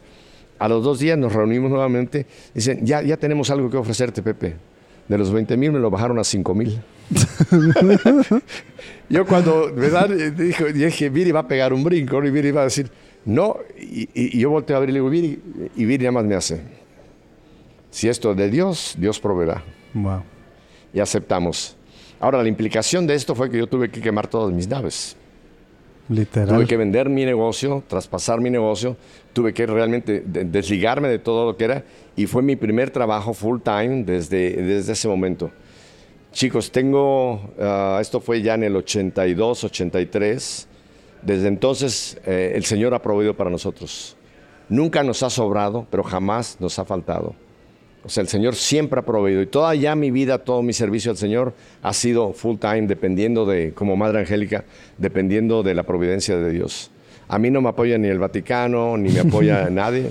Eh, tengo una asociación misionera en Te iba, Miami que te iba- que- te iba a preguntar eso de misiones hispanas, ¿cómo se empieza a dar? Digo, hay muchas cosas que puedas platicar y nos podemos no, extender, para tres extender programas. días. Esto ¿verdad? nace en Ann Arbor, nace precisamente este ministerio para el grupo, para los hispanos en Estados Unidos y se crea Misiones Hispanas, de la cual me hacen director. Misiones Hispanas recibía donativos de muchos grupos a los cuales servíamos y de esos donativos me asignaron a mí un, sueldo, llamémoslo así, del, del cual dependíamos. O sea, yo siempre he dependido, el obrero tiene derecho a su trabajo. Yo siempre he dependido del ministerio eh, que el Señor me ha encomendado para poder mantener mis, mis, eh, mis gastos, ¿no? Mi- lo de mi familia y lo de la casa. Pero este es, eso sería otro episodio Misiones Hispanas. Sí, me, me puedo imaginar. y luego después pues llegas, ¿qué llevas en EWTN? ¿20 años? En EWTN 20, como 25 Porque años. duraste cuántos años viviendo en Ann Arbor duraron. En Ann Arbor estuvimos hasta el año 98, en que había crecido tanto Misiones Hispanas, pero tú sabes que en Ann Arbor, aparte de que había en, en la comunidad, había un grupo hispano, pero en Ann Arbor no hay una población hispana fuerte, como lo hay en el, en el sur de Estados Unidos. Y como trabajábamos tanto con, con hispanos en todo Estados Unidos, California, Texas, Nuevo México, bueno, todo, era como un contrasentido que nosotros estábamos y- an- Lo más al norte an- posible. lo- an- ayudando a formar comunidades cuando no teníamos una comunidad propiamente hispana, totalmente, ¿no? Y aparte, acéptalo, hace mucho frío y pues tampoco estamos tan Ahí cómodos. inventaron el invierno. Ahí inventaron el invierno. Por eso O sea, se regresaron mis abuelos. Horrible, mi hermano. No, Ya ya, saben eso del ya invierno. ahora de octubre para adelante, olvídate de sacos y en noviembre ya hay nieve y para diciembre ya puede haber un blizzard. No, Sí. no, no. Blanca Navidad, ahí la tienes, la Blanca Navidad. Igual que Monterrey, ¿verdad? Entonces, en oración con, con los líderes de Ann Arbor, pensábamos que había que mover misiones hispanas a un lugar hispano, a una ciudad hispana. Entonces se habló de Los Ángeles, se habló de Dallas, se habló de New Orleans, y después de orar sentimos que era Miami. Por Miami no solamente es parte de Estados Unidos, obviamente, aunque los cubanos piensan que es de Cuba, pero en fin. Yo también. Pero es el puente para Es Latinoamérica. un hub la- latinoamericano, realmente. Claro, es el, sí. es el- es el paso para Sí, todo sí, Centroamérica y Sudamérica. Entonces, totalmente. Y como estábamos trabajando también con Centro y Sudamérica, hacía más sentido Miami, que era tanto para Estados Unidos, como- y es por eso que nos movemos, mi familia y yo, hacia Miami. Iniciamos misiones hispanas en Miami. De esas misiones hispanas, eh, después el Señor nos dijo que nos enfocáramos mucho en la formación de evangelizadores católicos. Ese es propiamente mi trabajo. Y se formó lo que es la Asociación Querigma, de la cual yo soy director. Y es una asociación, no somos un movimiento, somos una asociación dedicados a formar evangelizadores católicos En, de diferentes movimientos, parroquias, en todo. movimientos, en parroquias, en diócesis. Wow. O sea, nosotros vamos a una parroquia y le formamos, con sus parroquianos le formamos un equipo de evangelización Primero los llevamos a un encuentro con el Señor. Porque gracias a Dios ahora tenemos un documento eclesial importantísimo que es el documento de Aparecida. Es el plan pastoral para América Latina, para América, perdón, desde Norteamérica hasta Patagonia. Ah, pensé que era nada más para América no, Latina. no, no, es toda América. No ¿Cuán- de ¿Cuándo fue centro- que se juntaron los obispos en Aparecida? Fue en, empezando fue en el 2000, no- ¿verdad? 93. Ah, desde el Sí, sí, 93. sí. Pensé que era ya 2000. Y hay ese documento firmado por el Papa Benedicto que es el Plan Pastoral para América Latina. Discípulos y misioneros ese es el número, el número. Ese nos confirmó el trabajo que estábamos haciendo, porque el documento de Aparecido, óiganlo bien, te da el proceso que debe seguir cualquier diócesis o cualquier parroquia o cualquier movimiento. Y es, el primer paso es el querigma. Hay que llevar a la gente a un encuentro con Cristo, hacerles una presentación de la buena nueva que es Cristo y llevarlos a ese encuentro con Cristo. Porque muchachos, si no hay el encuentro con Cristo, estamos construyendo sobre arena. Sí, los ritos, pues no. Seguro, en la iglesia ese ha sido nuestro gran talón de Aquiles. Hemos catequizado, en lo cual yo fui parte, pero no hemos evangelizado. Y es como un arquitecto que quiera construir una casa y quiere construir el segundo piso sin haber puesto cimientos. Tarde o temprano se le va a venir para abajo y es lo que ha pasado, ¿no? Después del querigma viene conversión. O sea, esta persona hay que ayudarla a que empiece su metanoia, su cambio de vida. ¿Cómo? De los, A senti- base- de los sentimientos y emociones de aceptar a Jesús como tu. Señor. A la Vivir. cambiar. A la Porque realidad, el ¿no? aceptar a Jesús no es solamente yo te acepto, Señor, y volver a la misma vida. Ahí tiene que haber un- una metanoia, un- un- que, una lo, nueva que orientación. es lo más complicado y que dura toda la vida. toda ¿verdad? la vida. Eso no va a parar. Pero bueno, el siguiente paso ya entonces es discipulado. Aquí viene la formación. Aquí es cuando entonces sí hay que darle catequesis, hay que empezarle a dar más profundidad sobre la Biblia. Aquí sí hay, hay que empezar a, a formarlo Catecismo, para que pueda etcétera. conocer su fe y vivirla, y vivirla más coherentemente. Después viene comunidad, importantísimo. Y el último es misión. O sea, este que ha recibido todo esto, ahora él tiene que iniciar el círculo. Porque ahora ya tiene está equipado Claro. para poder hacerlo, ¿no? Claro. Cuando tú vas por este proceso, realmente es cuando tienes evangelizadores sólidos, porque están viviendo ya realmente su fe. Eso fue providencial cuando empezó el programa de televisión, el título que en aquel tiempo le dimos, Nuestra fe en vivo. Yo digo, nos adelantamos a, a la iglesia. Nuestra fe en vivo es la clave. Así que ese es mi trabajo full time. En mi trabajo con EWTN la gente piensa que yo vivo en Birmingham. No, yo vivo en Miami. Eh, a EWTN me da un estipendio, no un salario. Me da un estipendio por el trabajo que hago. Pero donde yo realmente trabajo y es mi ministerio es Kerigma, en, en- basado en la ciudad de Miami. Órale. Padrísimo y digo, tan necesario ahora que vemos pues estadísticas, ¿no? Uno de cada tres católicos en Estados Unidos son hispanos, ¿no? Y los responsables de que la iglesia pues medio No, que siga es así. más, no, hoy día, hoy día la última estadística que, oficial que he oído por ahí es que ya en la Iglesia Católica Norteamericana somos el 52-53%. Wow. Quiere decir que de cada 10 católicos, 5 o 6 son hispanos. Órale. Y es providencial porque la iglesia norteamericana estaba languideciendo. Habían perdido mucho el sentido de familia, el sentido de la fiesta, el sentido de las devociones. Y yo creo que Dios ha permitido, no es, un- no es una invasión de, de ilegales como la presenta el mundo. Yo creo que es una transfusión de sangre que Dios está trayendo a la iglesia norteamericana que puede ser una transfusión para todo el país de Norteamérica. Así que es, un- es providencial la presencia del hispano en Estados Unidos. Wow. Oye, Pepe, y, y volviendo ya a las épocas más actuales, ahorita pues nos, nos comentaste muy, muy sutilmente de que este, pues, es, eh, eh, tienes fe de que tu esposa está en el cielo y demás. Platícanos un poquito cómo es tu familia hoy en día, ¿no? Pa- pa- Para conocer también, nos platicaste muy generosamente de, de tus primeros años de casado y muchos detalles, este, sin edición prácticamente. y ahora cómo, cómo es este, tu vida eh, del día a día y también pues tus hijos y demás. Bueno, es un, es un cambio, es un cambio muy, muy significante cuando uno de los cónyuges parte, ¿no? Eh, en- yo sé dónde está Viri. Eh, Viri está en el cielo con el Señor, ¿no? Pero sí, definitivamente es un cambio ya no tener esa compañía eh, física eh, de Viri y espiritual, porque po- obviamente para mí era una compañía física y espiritual, ¿no? No, y que fue instrumental pues para tu Ah, no, definitivo. para tu conversión, ¿no? No, no, no, definitivo. Yo lo digo sin pelos en la lengua. Sin Viri en mi vida, yo, yo estaría perdido. Yo no creo que ni siquiera estaría vivo, que posiblemente hubiera terminado alcohólico, qué sé yo. Hubiera acabado mi vida muy mal. Lo sé que hubiera acabado muy mal, ¿no? Eh, eh, cuando Viri partió al cielo, hubo gente que me dijo, mira Pepe, vende tu casa, ah, vete a otro sitio. Incluso yo había considerado el entrar, yo soy birritual, también tengo el rito bizantino de la iglesia Ajá. melquita. Sí, sí. Entonces, yo había pensado incluso eh, irme a vivir con eh, mi- mi párroco en San Jude, en, en- en Miami, para empezar a vivir un tipo de vida monástica. Lo había considerado, ¿no? Oye, que aclarando para los que no saben, esa, esa iglesia bizantina pues, sí es de las que está en comunión, ¿verdad? Absoluto. Sí, Con el es- es Papa. católicos Esto bizantinos. es rápidamente. Es Porque que, en México y Latinoamérica no son tan... O sea, aquí en Monterrey no hay, ¿verdad? No, es que En eh, déjame en la Iglesia Católica. Apostólica Romana, de la cual eh, todos somos parte, los que nosotros que estamos hablando, nunca se nos habló que la Iglesia Católica se compone de 22 iglesias, la cual la Iglesia cabeza es la Iglesia Católica Apostólica Romana por el hecho de que está el Papa, que es el obispo de Roma. Ajá, la Pero sucesión hay 21 apostólica. otras iglesias que tienen su propio rito bizantino o rito, rito cóptico, que son iglesias católicas apostólicas, porque todas vienen de los apóstoles y están unidas al Papa. Aunque tienen su patriarca y tienen su propia estructura jerárquica, pero la unión es completamente adhesi- ad- a- adherida a, a Roma. Y ese es el caso de la iglesia melquita. O sea, somos iglesia católica apostólica bizantina, eh, eh, perteneciente al rito bizantino, pero católico absolutamente, Sí. en adhesión al Papa.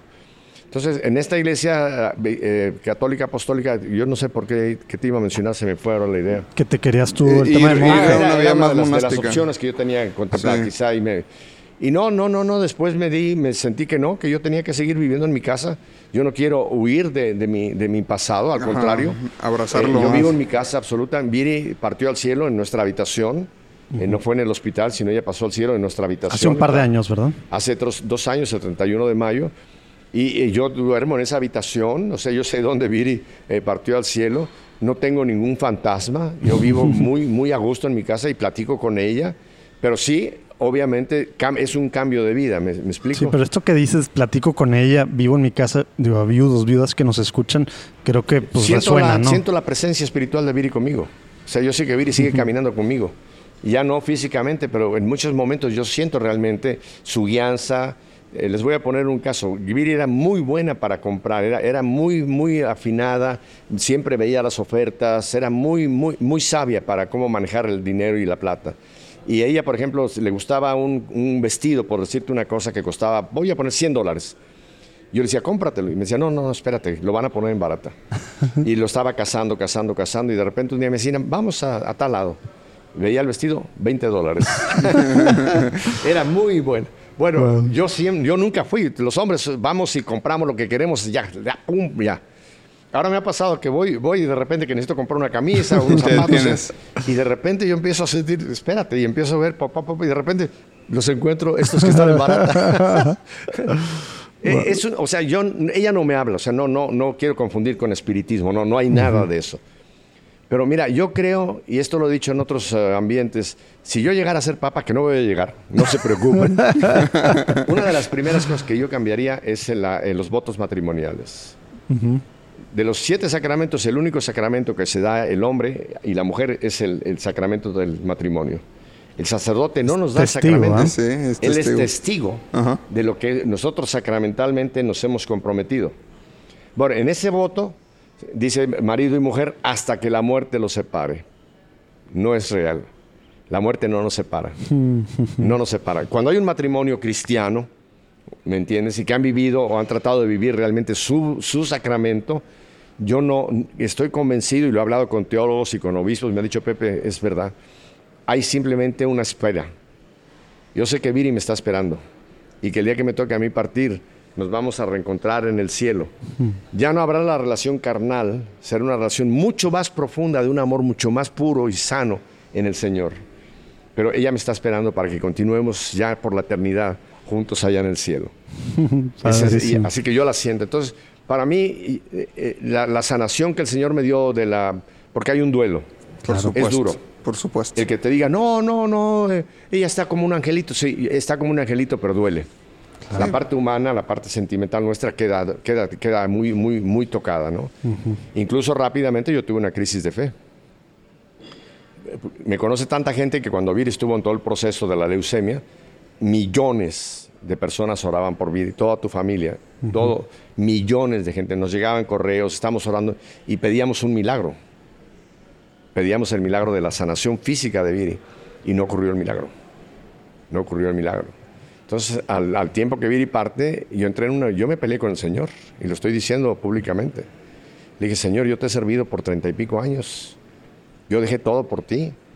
Y el único milagro que te he pedido para mí, porque he pedido para otras gentes, pero el único milagro que te pedí para mí fue que me sanara Sabiri. Y, y- y gracias, Señor.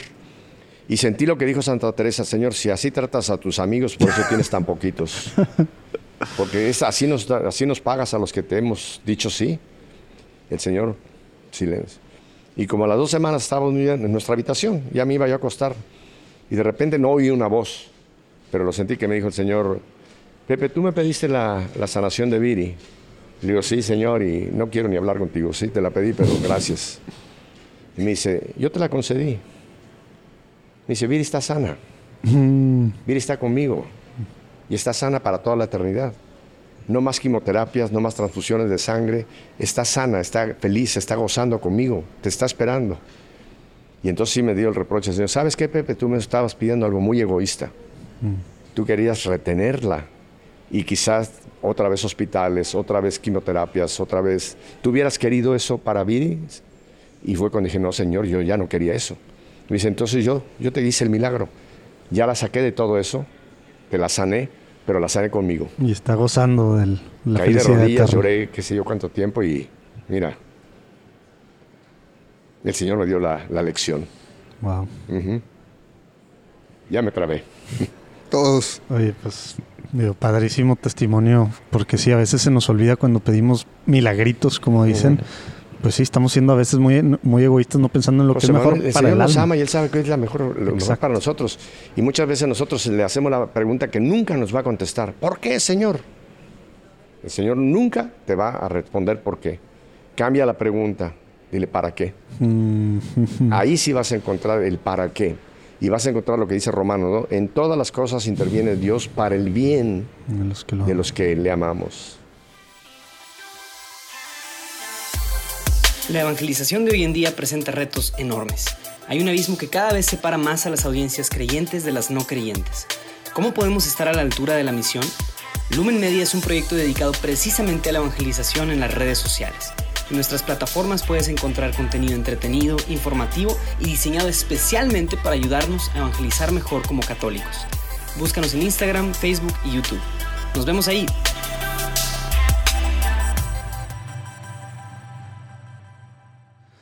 Oye, Pepe, nos queda poco tiempo, pero quisiera antes de algo que estamos en la cena del martes eh, platicando que me quedó muy, muy grabado. Creo que hacía referencia cuando fuiste a Bogotá, creo que el año pasado, y bueno, varias de las pláticas que salieron ahí sobre el tema de los laicos.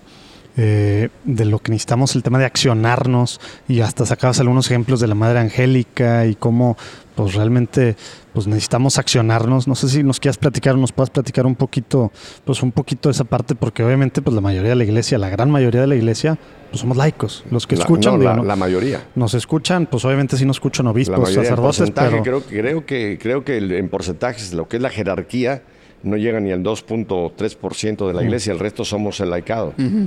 Y somos todos iglesia y todos tenemos la misma dignidad. Sí, no es el clero la El iglesia. mismo- no, por Dios, el mismo llamado, tenemos el mismo llamado, la misma dignidad, funciones diferentes. Sí. Que ese es el punto. Y no que a queremos veces- confundir, y- es oye, el que a veces- clericalismo, ¿no? Querer hacer lo que les toca a los curas, no. Ni los curas querer hacer lo que les toca a los laicos tampoco. Oye, pero precisamente por el clericalismo, digo, al menos en nuestro país y en muchos países de Latinoamérica, pues el jale es de los sacerdotes, eso pensamos, ¿verdad? Entonces, claro, porque los forman, en cierta forma, los forman así en el seminario. Si yo llegara a papa, que no voy a llegar, la segunda cosa que cambiaría serían los seminarios actuales. Y yo sé que me van a escuchar sacerdotes y, me van a querer quemar con leña verde. No me importa, se lo he dicho a obispos, cardenales. Eh, en los seminarios actualmente estamos formando administradores, no pastores. Los estamos formando como funcionarios de una empresa. Y lo que la iglesia necesita no necesitamos administradores. Esos son los laicos los que pueden administrar. Y lo pueden hacer mejor que ellos. Lo que en la iglesia necesitamos son pastores que huelan a oveja. como ha dicho Que el tengan una visión pastoral, que sean pastores con su rebaño. Entonces yo Que- cambiaría. Que, que yo veo que los encuentras, pero a veces pues no sabes el llamado que cada uno tenemos de parte del Señor y el camino que seguimos. Pues tal vez es por eso que de repente te topas algún sacerdote que te deja una marca y te deja impresionado Claro. y dices, wow, o sea, trae, Claro. huele Espíritu Santo el Señor. Tú- y, tú puedes- y- pero no necesariamente, y lo digo con mucha humildad y sin, y sin afán de atacar a nadie, no necesariamente es el caso en el 100%. No, no, Entonces, no, no. Mira, el laico, lo- nosotros podemos oler a un sacerdote, eh, un santo sacerdote. ungido. Tú, tú lo puedes, no, no tiene que darte una lección, cuántas, qué estudió, qué no estudió, no, no. Tú lo percibes. Cuando es un hombre de Dios, tú lo puedes percibir. ¿eh? Ahí viene el discernimiento del espíritu, ¿no? Tú puedes captar, ta- captar a ese, a ese pastor, a ese sacerdote, ¿me entiendes? Pero el punto es que hemos caído por la tradición, sobre todo en Latinoamérica, mucho más en, en la- en, eh, en los anglos tienen un sentido un poco más, más maduro que nosotros. Nosotros hemos vivido muchos años bajo un clericalismo. Sí, los Yo ponemos, contaba, los ponemos en ejemplo, un la pedestal. historia, ¿no? Que va un sacerdote con un laico, van caminando y le dice, hijo mío, ¿qué hora es? Padrecito, la hora que usted quiera. Sí, los eh, ponemos en un bien, ¿me pedestal. entiendes? Sí, te- Pensamos que ellos tienen que decidir, que decir qué hacer, qué no hacer. No, ellos tienen una función, pero la, litur- la función de ellos es más bien litúrgica y pastoral. Esa es la función de ellos. Pero el laicado tenemos que hacer un trabajo inmenso en la iglesia que no lo hemos hecho por vivir bajo ese infantilismo espiritual. Y yo creo que un papa providencial que Dios nos ha enviado es el Papa Francisco. Papa Francisco desde el principio de su papado nos ha dicho frases que son fundamentalmente importantes. Salgan a las periferias existenciales. Dejen de balconear, de estar viendo la marcha del mundo y de la iglesia desde un balcón como meros espectadores. La iglesia es un, es un eh, hospital de campaña, hay que traer a tantos heridos que están. La iglesia no es un museo de santos, como eh, hablábamos, estatuas ahí, no, la iglesia es, es el cuerpo de Cristo. Pero si no- el mundo está como está, y se los digo, tenemos la culpa los laicos, porque no hemos cumplido con, eh, con cristianizar el mundo, sino el mundo nos ha mundanizado. ¿Qué es lo que está pasando en México? Lo que ha pasado en Venezuela, lo que ha pasado en Cuba, lo que ha pasado. Dejamos que las estructuras del mal se hayan penetrado en las estructuras políticas porque estaban vacías. Claro. Los laicos tenemos que entrar en la No, y, política. y en los medios y en en, los medios de comunicación, en los medios de la economía, en todas esas Y dar estructuras testimonio, de la. O sociedad. sea- tenemos que estar los laicos ahí, no solamente para ganar un salario, tener un buen puesto ejecutivo, sino para traer los valores cristianos. ¿Y eso cómo se hace? Porque luego a veces vemos, digo, son excepcionales los casos que sí viven y hacia afuera, no nada más en su vida privada, el tema de un catolic- El catolicismo hacia catolicismo, si tú lo tienes encerrado en tu vida privada, es un catolicismo light y yo lo pongo en duda si es un catolicismo. tú puedes tener tu vida muy sacramentalmente o- en orden, eh, tu vida. Acuérdense lo que dice Santiago, que es muy duro, ¿no? Muéstrame tu fe sin obras y yo te voy a mostrar con mis obras la fe. La fe se tiene que vivir. Yo tengo que llevar los valores cristianos a las estructuras abiertamente. ¿Que va a ser muy duro? Sí, el Papa lo dice, contracorriente. Pero nosotros somos los que tenemos que entrar. Un ejemplo los acabamos de ver hace el año pasado en Argentina, cuando la, la estructura política estaban por aprobar el aborto. ¿Qué hicieron los laicos? Salieron en masa hacer protesta, hablaron con todos esos diputados y senadores y se los dijeron, si ustedes Oye, votan por esto- presionaron, no, no, fue, no fue presionaron, intentar dialogar, ¿verdad? No, pero es que es una presión necesaria Exacto. un, un senador, un diputado necesita el apoyo para poder tener el puesto que tiene por votación, ¿no? Si usted le va y le dice, mire, si usted vota por esto, no votamos por usted, le aflojas los pies. Quizá no, no cambien por convicción moral, pero van a cambiar por intereses, pero van a cambiar. Van a cambiar, ¿me entiendes? Eso pasó en Argentina, eso acaba de pasar en, en- en Ecuador. Estaba también a punto de aprobarse y lo mismo, el laicado salió, hizo presión, nos hemos quedado callados. O Mira, sea- pongo, pongo un ejemplo. Yo respeto a los homosexuales y lesbianas. No estoy de acuerdo en absoluto. Digo, o sea, allá, allá saben su vida. Pero ¿por qué han ganado tantos derechos y tantas eh, eh, eh, facultades eh, estos grupos? Porque han hecho presión. Y son una minoría. Y nosotros que somos una mayoría somos el gigante dormido. Y yo creo que si no despertamos ahora, vamos a tener... eh, eh, hay un pecado muy grave que es el pecado de omisión, ¿eh? Y de esto no se habla mucho en los púlpitos, porque muchos curas les da miedo hablar de esto porque se les van y no tienen para la colecta. Pero hay que hablarle claro al pueblo de Dios. Es una responsabilidad. Anoche, en la parroquia que estuvimos en, Santa Cruz, Caro. yo se lo decía al pueblo de Dios. Mateo 28, vayan por todo el mundo. No es una sugerencia, es una orden. Antes de eso el Señor dice, se me ha dado toda autoridad en el cielo y en la tierra. Fíjate, es el único pasaje de la Escritura que Jesús se inviste, se embiste de toda la autoridad y dice, yo mando. Se me ha dado toda autoridad en el cielo y en la tierra. Y una vez que he dicho, yo mando, dice, ahora vayan. No es una sugerencia, No es si tú quieres, si te parece bien, si estás de acuerdo conmigo. Si no cumplimos con la gran comisión, estamos cometiendo la gran omisión. Y chicos, eso es un pecado de omisión. No, no está en los diez mandamientos, aunque está en el primero. Amarás a Dios sobre todas las cosas. Y amar a Dios no es un amor místico, este que vemos a los santos con los ojos en blanco para arriba, no. Amar a Dios es yo quiero llevar a Dios hasta el último confín de la tierra. Con acciones. Tenemos que el laicado despertar. Si no, no nos quejemos de las estructuras, de las opresiones, de cómo hemos dejado al mal avanzar. Lo dijo claramente la palabra, los hijos de las tinieblas han sido más audaces que nosotros. Pero muchachos, nosotros tenemos al Espíritu Santo. El Señor nos prometió que nos va a asistir, nos va a guiar, nos va a enseñar, nos va a fortalecer, pero hay que hacerlo. No hay que esperar tener la fuerza para salir. Hay que salir para que el Señor nos diga, ahora te voy a equipar. Vas para afuera, te voy a equipar. Te quedas adentro esperando, quédate esperando. ¿Qué le pasó a, los, a, los- a la iglesia primitiva después de Pentecostés? No se fueron, de no, se no salieron. Se quedaron en Jerusalén. Tenían miedo. ¿Qué tuvo que mandar el Señor? Una persecución a Jerusalén para que se fueran de Jerusalén. Lo sacó por la fuerza el Señor de Jerusalén. Y entonces dice, entonces los apóstoles salieron a predicar a Antioquía, papá, papá. El Señor les tuvo que dar una patada, ya sabes, en qué parte de la trasera, para que se fueran de ahí. ¿Estamos esperando que eso nos haga el Señor?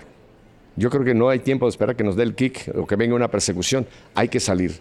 Hay que salir. El laicado tenemos que llevar a Cristo a todos los ambientes. Que eso, pues como decía, significa salirse de nuestra comodidad, ¿no? Ir contracorriente. Claro. Y también, pues nuestra mente, pues se ha permeado, pues muchas cosas del Claro, mundo actual, ¿no? Porque claro. los medios, pues obviamente van en contra de todo. Mira, un etcétera, ejemplo, si tú etcétera, quieres, ¿no? es muy simple. Eh, En este lugar que nos encontramos, si has bajado tú al lobby, has visto los cuadros que están colgados allá afuera, son de brujos y de cosas horribles. Wow, no sé. horrorosas. Aquí no está tan normal, pero abajo. Yo pienso, México que tenemos un arte tan, que tenemos artistas tan, tan bonitos que tienen, ya no digo pintura religiosa, pero que tenemos eh, tanto arte y permitimos que en un lugar tan público como en un lobby de un hotel nos estén presentando esas mamarrachadas que hay ahí abajo, que son brujos con caras de, con horrorosos. ¿Dónde están los artistas católicos? ¿Dónde estamos nosotros que no, no traemos en, en todos los ambientes lo que tienen que ser los valores, los valores verdaderos, que son los valores de la iglesia, ¿no? Wow. Me van, a- me van a fusilar después de esto, pero bueno. Oye, Pepe, no, la verdad que pues un, un gran llamado que todos tenemos y a veces necesitamos Todos. este, este jalón de orejas para abrir los ojos y despertar y, y, pues yo creo que es un gran mensaje. Pero antes de acabar con este tema me gustaría regresarme unos minutitos a cuando Dale atrás hablabas de, de los sacerdotes, ¿no? Y, y un comentario que, que no me lo quiero guardar es que los no solo los ponemos en un pedestal, sino aparte los juzgamos como si tuviéramos la autoridad para hacerlo. Y, y, ah, este, se equivocó en esto, ah, andaba de flojito, ah, hizo no sé qué. Y, y no, te, no te hablo de, de los pecados más graves, que obviamente es un problema serio, que hay que atacarlo y hay que arreglarlo. Definitivo. Pero me refiero también a las cosas, o sea, son seres humanos. Por supuesto. Débiles, necesitados de, de, de una, de amistad tuya, necesitados de, de un, este, un aplauso de vez en cuando, este, ánimo de... Sí, de- los abandonamos, Sí, los abandonamos, o sea, y los juzgamos y, los, y pasa mucho eso, eh, y nos pasa, me pasa a todos, a la mayoría, perdón, no todos, a la mayoría, y, y los tenemos ahí en un pedestal y juzgados. Hace cuenta que cometes un error y caes al calabozo, ¿no? Este, y pues Que no es- son seres humanos. Que es parte de ponernos las pilas como laicos, ¿verdad? Seguro. Mira, yo quiero recomendar con todo mi corazón esta exhortación apostólica, repito, que recién salió, exhortación apostólica Gaudete et exultate. Esto en latín está, que es Mateo 5, alegren, alegrense y regocíjense. Bueno, Gaudete et exultate. En cualquier librería, una buena librería católica la pueden encontrar o bajarla en internet. gratis en vatican.de. Habla aquí el llamado a la santidad. Y ese llamado, como dice, un llamado a la santidad en el, en el mundo actual. No en el paraíso ni en el cielo. En el mundo actual, en este mundo lleno de basura, de porquería, aquí el llamado es aquí a la santidad. Y hay un capítulo que es importantísimo que habla de las bienaventuranzas, Mateo 5. Y dice que las bienaventu- bienaventuranzas debe ser el estilo de vida. Cristo vivió las bienaventuranzas y por eso las enseñó. Y nosotros tenemos que tomar las bienaventuranzas, dice, es como nuestro carnet de identidad, nuestra GP, nuestra guía para vivir. Y hay en la segunda de las bienaventuranzas, los mansos de la tierra. Yo sé que en México tenemos una palabra muy cercana que son los mensos. que no es lo mismo. No es lo mismo, ya ves que pensamos que un manso es un menso. Y vemos una persona opacada que, bueno, yo no quito esos rasgos de personalidad y vemos así uno de esos op- opacos y dice, ay, mira qué manso es ese. O mejor dicho, le decimos, mira qué menso ese. No tiene nada que ver manso con menso. Nada más les quiero leer donde, donde lo que dice cómo nosotros necesitamos la mansedumbre, especialmente también con nuestros sacerdotes. Dice, felices los mansos porque heredarán la tierra. Número 71. Es una expresión fuerte en este mundo desde, de que, desde el inicio, que desde el inicio es un lugar de enemistad, donde se riñe por doquier, donde por todos lados hay odio, donde constantemente clasificamos a los demás por sus ideas, por sus costumbres y hasta por su forma de hablar o forma de vestir. Fíjate, esa es la forma que el mundo nos hace y quizá dentro de la iglesia obramos. Y el manso es el que acepta al otro como es y ora por él. Pero tú tienes que aceptar a la persona tal y como es y orar por esa persona, no criticar. Y el Papa Francisco ha sido durísimo con el chisme y la crítica. Claro. Dice, es una forma de asesinato. Y el manso es aquel que también al hermano con mansedumbre le puede hacer ver sus errores. Entonces yo creo que los laicos también tenemos que acercarnos a nuestros sacerdotes y cuando vemos algo que, que pensamos que es un error y que no, ir con amor, con mansedumbre y hacerle una corrección fraterna. Son mis hermanos en Cristo, que tienen una función diferente a la mía, pero son mis hermanos en Cristo, como lo eres tú, como lo eres tú. Y no está mal ni es pecado. En absoluto. Al revés, es, Es un una llamado. responsabilidad. Oh, exacto, obligación. Es una responsabilidad hacerlo con mansedumbre, o sea, aceptando que Él es humano. Tú has dicho una palabra muy importante y que puede equivocarse, sí, Señor. Y si nosotros queremos que ese error se puede rectificar, hablarlo con Él en amor. Y mira, nuestros sacerdotes también perciben. Y si cuando uno viene con amor y vienes con esta mansedumbre, no en crítica ni en el juicio, les haces un bien, la corrección fraterna. Así que no, no, no critiquemos y no apuntemos. Acuérdense que el que apunta con un dedo tiene cuatro mirándole para acá. Antes de que veas el del otro, vete los cuatro que a ti te apuntan y tú te das cuenta que en ti quizá hay más, más errores y más fallas de aquel que le estás poniendo el dedo de juicio, ¿no? Claro. Pero tenemos que trabajar juntos como iglesia. Oye, Pepe, pues ya nos vamos a tener que ir, pero antes de pasar a la, a la fase hambre, de, José Manuel. de preguntas A y la respuestas. polémica, a la polémica No, fase. antes de eso, quería yo nada más, digo, a lo mejor algunos de los que nos escuchan nunca han visto nuestra fe en vivo. Si, si tuvieras tú que recomendar una, ¿cuántas, ¿cuántos van? Más de 600 programas. ¿Cuántos van? No, 2000. 2000. Ah, yo vi una entrevista Wow. nueva. No te la Nosotros, nosotros vamos a la mitad de 100 apenas. Oye, bueno, de, de Ah. esos 2000, alguno que tú creas que, ¿sabes qué? Si alguien no ha visto nuestra fe en viva, vea este. ¿Cuál, cuál nos puedes decir? Mira, todo, yo, me- a mí me hacen la pregunta constantemente, ¿cuál es el mejor programa que No- tú has no digo hecho? mejor, ¿verdad? De- no, pero la gente me pregunta así, ¿no? Sí. Entonces esperan que yo diga el de fulanito, o el de este cardenal, o el de este cantante, o el de fulano y mengano. Yo digo, todos los programas para mí son importantísimos. ¿Por qué? Porque es la vida de una persona. Claro.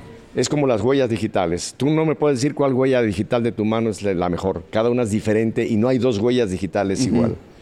Cada programa de los 2000 para mí ha sido el mejor. Ahora, hay uno especial que es el que recomiendo.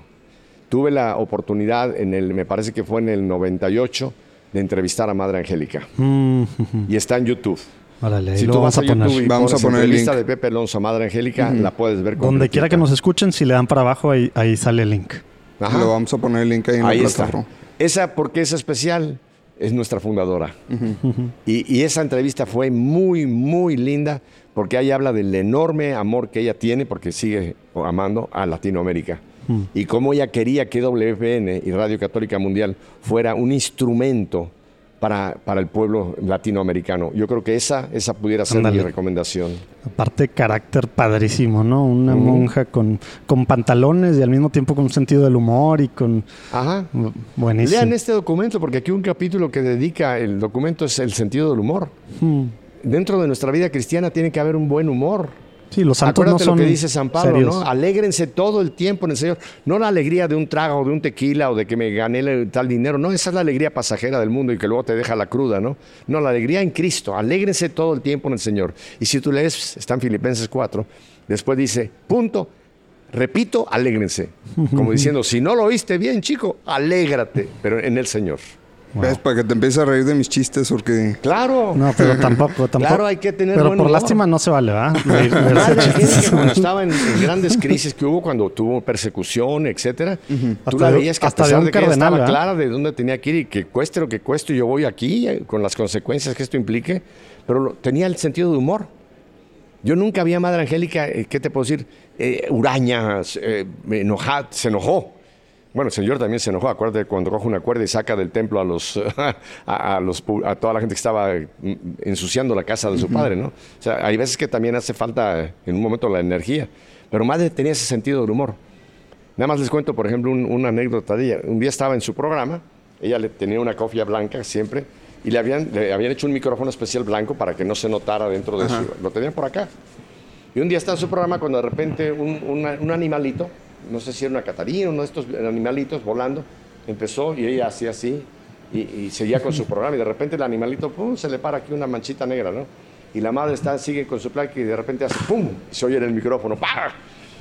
y se queda y se muere de risa. Dice, soy la única en WTN que puede matar un animalito en vivo y no hay problema. Porque el pobre animal hizo así. Al suelo. O sea, ¿cómo era, era, sabía ella cómo en un momento ponerle esa- ese toque alegre, ese. La alegría, alégrense todo el tiempo en el Señor. Padrísimo. Ahí vamos a poner también algunos links a algunos videitos o alguna compilación de videitos de ella para el que le, le interese. Hay Pero un bueno, tesoro, hay un tesoro de, de videos.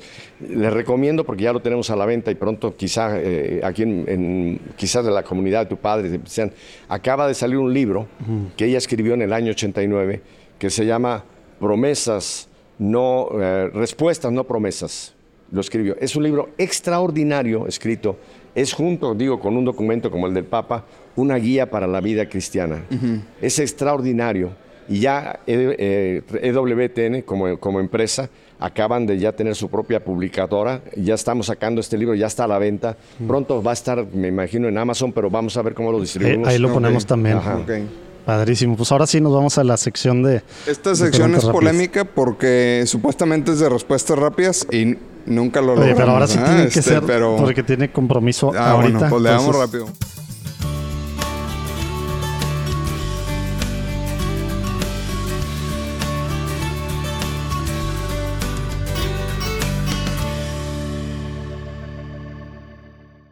Primer pregunta, ¿cómo se originó el universo y cuál es el sentido de la vida? no te creas. No es ¿Qué, broma. qué es Dios? Este, ¿te acuerdas tú de la primera vez que tuviste una experiencia espiritual? ¿Qué edad tuviste? Eh, y algo así muy concreto, ¿cómo fue? Bueno, creo que está dentro, les comenté, la primera Sí. experiencia espiritual que tuve realmente fue ese eh, septiembre 20, allí en el Altillo, Tal cual. cuando fue mi primera experiencia de un Jesús vivo. Repito, yo había conocido de Dios intelectualmente, pero no había tenido el encuentro con, con ese Dios vivo. Para mí esa es la experiencia que marca mi vida. Muy bien. ¿Tien- ¿Tienes algún santo patrono, Pepe? Claro que sí, por supuesto. San José. Ah, mira, yo creo que ha sido el que más han dicho, ¿eh? No, es que y además que soy José tampoco Antonio. y que tampoco tú eres sabemos. también José. También. Tú tienes José metido entre tus... No, Lalo, Lalo y punto. Es que además San José... Pero no te es- preocupes, también puede ser También puede ser Nada más les digo rápidamente por qué San José. Si no hubiera habido San José, no hubiéramos tenido la, redención en Cristo Jesús. Cuando la Virgen María queda embarazada, era reo de muerte. ¿Quién le salva la vida a María José? Cuando el niño va a ser matado por Herodes, ¿quién le salva la vida al niño y a María? José. José le salvó dos veces la vida a su redentor. Bueno, pudieras decir que tres, ¿no? Porque también, o sea, primero por aceptar a María, ¿no? Por tomarla. Por lo que pasó, ¿no? Claro. O sea, pues, se lo La pudo haber cuestionado. muerte. Y segundo, eh, le llaman que huyan, ¿no? Cuando estaban buscando matar a todos ¿Y los... cuál es Por la, eso y la cuál es la segunda. tercera? La huida a Egipto.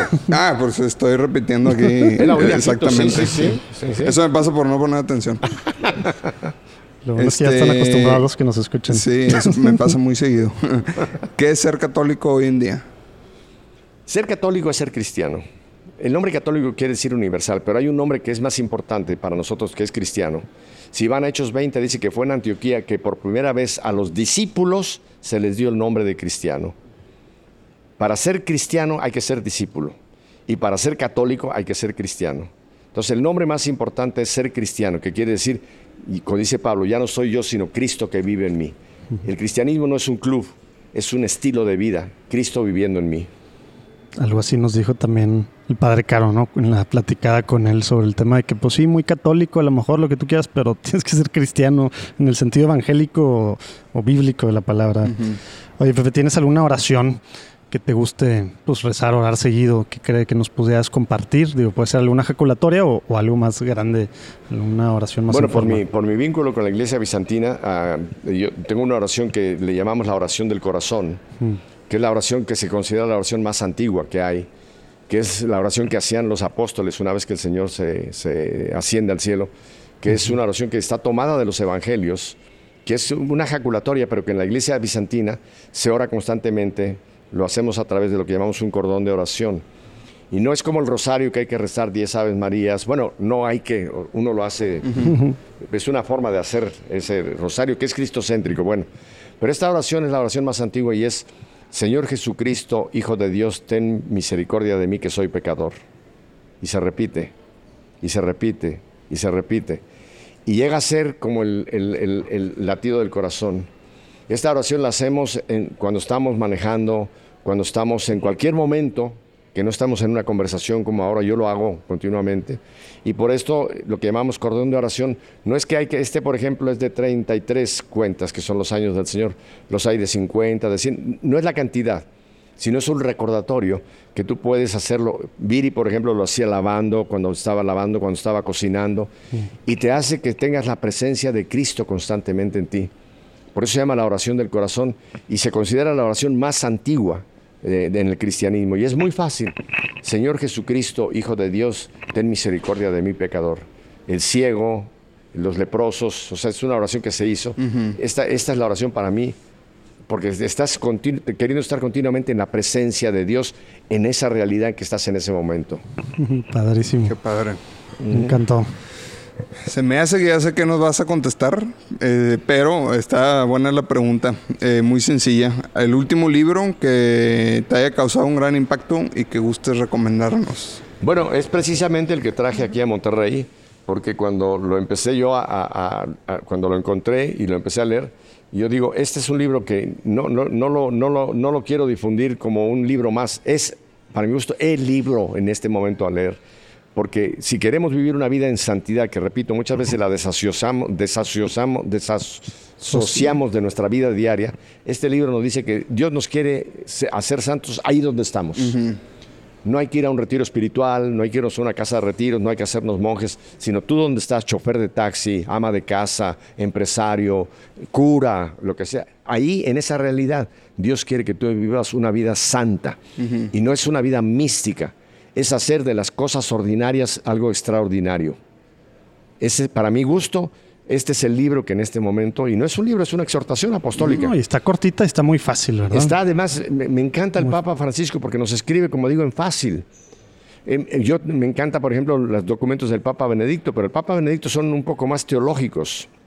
¿Me entiendes? Y Juan Pablo, filosófico. más, eh, son, son un poco más difíciles si lo quieres, pero Papa Francisco nos escribe para ponerlo en la vida diaria y para mí este es en este momento el libro, usted tú lo has visto que lo estoy lo traigo casi conmigo como después de la Biblia. No le doy que sea tan importante como la Biblia, pero nos hace vivir la Biblia. Padrísimo. Muy bien, Oye, pues Pepe. gaudete et exultate. Ahí Sí, vamos a poner el link porque links. lo puedes ver gratis en la página del Vaticano Claro, y también ver se puede comprar, como dices, en cualquier librería católica. Oye, Pepe, ¿algún tip práctico que puedas darle a, pues, a católicos que como nosotros pues queremos ser santos y a veces pues no sabemos saber qué cosa puedo estar haciendo día a día o, o cómo empezamos a, a meternos a este camino que pues va a ser de toda la vida? El punto más práctico es cada mañana cuando tú abras los ojos, lo primero que es darle gracias a Dios porque tienes un día más de vida. Ayer es historia, mañana no lo conocemos, hoy tienes un día. Y yo digo que la vida cristiana es como un libro que se va escribiendo cada día una página. Entonces, cuando empezamos esa mañana, lo primero es darle gracias a Dios porque nos ha concedido iniciar un nuevo día. No sabemos si lo vamos a terminar, pero tratar de vivir ese día, tratar de vivir ese día en cristiano. Cada día su afán. Ah, ah, conocí hace muchos años a un, a un gran predicador que ya murió, John Weinberg. Eh, fue muy famoso en Estados Unidos y él dice que cada mañana, ¿sabes cuál era, su oración? Cada mañana, pues, después de que le daba gracias a Dios por el día, se hincaba y le decía, ¡Help! Esa era su oración. Ayúdame, Señor, aquí voy. Arrancaba su día. Pero su primero era un grito casi como el SOS. ¡Help! Así que yo creo que esa es una buena oración. Ayúdame, Señor, aquí voy. Oye, sí, pues en vez de lanzarse al día que está lleno de preocupaciones, complejidades solo, Lánzate en el Señor. Oye, Pepe, pues sabemos que también el tiempo apremia y tienes un compromiso, pero pues ¿crees que hay algo que nos haya faltado preguntarte o te gustaría cerrar con, con algún comentario, algún mensaje? No, no creo, no creo. Bueno, hay mucho que pudiéramos hablar. No, quizá, pues, olvídate, si nos en da otro chance, momento, nos hay- echamos hay, hay seis muchas programas. cosas que pudiéramos hablar. No, pero mi, mi consejo es vive tu fe. Eh, no lo hago porque sea publicidad para mi programa, pero fue providencial cuando le pusimos ese título, Nuestra fe en vivo. Nuestra fe no es un conjunto de dogmas, de, creencias que yo puedo tener que son importantes. Todo eso tiene que pasar a ser vida. Y en mi vida ordinaria, no una vida mística que el misticismo es importante. Vive, vive tu fe. Hoy día lo que el mundo necesita no son tanto maestros, lo dice claramente el documento Evangelio Nuncenti. El mundo necesita testigos. Lo que el mundo necesita, este mundo oscuro, necesita ver luz. Y cada uno de nosotros estamos llamados a ser esa luz que alumbre a otros. No tanto por nuestras predicaciones o que llamemos mucho ciudad bíblica, primero nos tienen que ver. Y créeme, la gente puede discernir. Y cuando hay una luz, un cristiano que está viviendo su fe, vas a cuestionar a esa, a ese- a esa oscuridad donde el Señor te va a estar llevando continuamente en este mundo tenebroso que estamos metidos. Eso nos decía tal cual Monseñor Fisichella, el, el del presidente del Dicastel de la Nueva Evangelización, cuando, Ah, me lo- copió. cuando, cuando platicamos con él, justo eso, que van a ver. Pero para empezar tenemos que hacerlo para hacer. Testigos. Oye, oye, Pepe, antes de, pues ahora sí de terminar, algo por lo que quisieras pidiéramos, que, que agreguemos a nuestras intenciones pues, diarias, nuestra oración personal. Sí, yo creo que hay que pedir por nuestra América, hay que pedir por México. México está en una encrucijada muy, muy seria y no, no voy a entrar en política, creo que todo el mundo me entiende. Eh, por toda nuestra América eh, eh, tenemos que, pedir porque estamos viviendo un tiempo muy, muy difícil, muy, muy anticatólico, muy anticristiano, muy donde los valores de las tinieblas se están infiltrando en el mundo, en la sociedad, en los sistemas escolares. Tenemos que, orar, orarle al, al Señor muchísimo, pero después ora y labora. Orar es importante, pero si no, si no salimos a orar esa oración, yo no sé qué tanto le agrada al Señor. El Señor va a decir, bueno, ya me lo pediste, ahora yo te voy a decir que tú tienes que salir y hacer. Actívate. Ora y labora. Esa es nuestra oración. Ora y labora. Muy bien. Como San Benito decía, ¿verdad? Oye, Pepe, antes de cerrar, nunca dejamos que el invitado se nos ¿Cuántas veces vaya. Este, normalmente nos recomiendan a dos personas para, para poder traer este espacio y entrevistarlas. eh, Es la pero forma a en ti, la que a ti no te queremos limitar. Sabemos que conoces a muchas personas y nos puedes dar un- una lista de recomendaciones, pero así, de bote pronto, que se te ocurran dos personas que, que porque vamos a ir a buscarlas, ¿eh? Claro. Que, que se te ocurra que puede Mira, ser a uno- larga distancia. Uno que ¿eh? considero Obviamente. que es un extraordinario sacerdote que tiene una visión clarísima, clarísima de, de la situación actual y el, la- el trabajo de todos nosotros como iglesia, es el padre Santiago Martín. Padre Santiago Martín, él es el fundador de los franciscanos eh, de, de María, eh, una orden, eh, él, él está basado en España, pero yo considero, si tú me preguntas de cuáles son los cinco sacerdotes que creo que son profetas en este momento y con una claridad de cómo tenemos que ir, el Padre Santiago Martín sería una extraordinaria eh, aportación. Y otro que está en esa misma línea, que también lo quiero muchísimo y somos muy, muy amigos, también con el Padre Martín, el Padre Willy Peña. Padre Willy Peña es párroco en Puerto Rico, él tiene un programa mientras el mundo gira en EWTN, pero es otro profeta, es otro que puede leer los tiempos, porque hay que saber leer las señales de los tiempos y movernos de acuerdo a esas señales. El Padre Willy Peña, Ok. él tiene una parroquia en, en San José, en San Juan, Puerto Rico, que se llama, por cierto, Santa Bernardita. Otro día les voy a hablar de lo que pasó conmigo en Lourdes hace un mes. Pero esas serían mis dos recomendaciones. Padre Santiago Martín y Padre Willy Peña. Muy Muchas bien. gracias. Pues bueno, este, a los que nos escucharon les agradecemos su paciencia, les pedimos perdón por todas las veces que la regamos, pero bueno, andamos No, aquí por echándole ganas. Es humano regarla, rieguenla, síganla regando, hagan, hagan lío. Y pues eh, Sí, si no, gracias, no gracias de nuevo por tu tiempo, Pepe, y pues bueno, que Dios los bendiga a los que están escuchando, les mandamos un fuerte abrazo y eh, hasta, hasta la siguiente semana. Ánimo. Gracias, Dios los bendiga. ¿Qué tal? Otro rollo, ¿verdad? Y les digo, nos pudimos haber quedado horas. Pero bueno, teníamos que irnos. Oigan, no les pedí una disculpa o perdón, como se diga, porque había ruido. No les avisé que había ruido, perdón. Estábamos en un lobby en un hotel, entonces bueno, pues había todo tipo de ruidos ambientales. De todos modos, espero que hayan disfrutado tanto como nosotros. Y acuérdense que en platicandoencatólico.com pueden ver no solo las redes de Pepe Alonso, sino una liga a todo lo platicado, ¿no? Y pues si les gustó mucho, pues pueden compartirlo, ayuda mucho. Y la próxima semana tenemos a Masi y a Sandra, que estuvimos con ellos en vivo en nuestro único, primer y único eh, podcast grabado en vivo frente a una audiencia, un auditorio en San Agustín, en la parroquia San Agustín, en septiembre, en el, lo que resultó que era el Día Internacional del Podcast. Padrísimo lo que están haciendo Masi y Sandra con, con el encuentro, encuentro de novios, que son los, los meros a nivel internacional de esta padrísima, pues padrísima, un grupo que, que la verdad ni sabíamos que existía. Obviamente, pues hacer el research sí, ¿verdad? pero no sabíamos bien como que hoy es encuentro de novios y demás, pero no sabes, pues es un encuentro de novios, no sabes que es una organización tan fuerte, tan importante, tan padre que está haciendo tantas cosas. Ya nos platicado de eso un ratito Cristi Sojo.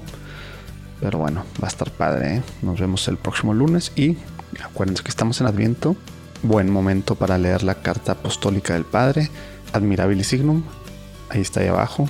Buen momento para tener esta actitud de espera, de saber que falta el niñito Jesús ahí, todo lo que ayuda nacimiento, el pesebre para pues para recordarnos en la época en la que estamos, la etapa en la que estamos en este año litúrgico. Dios los bendiga. Nos vemos el próximo lunes.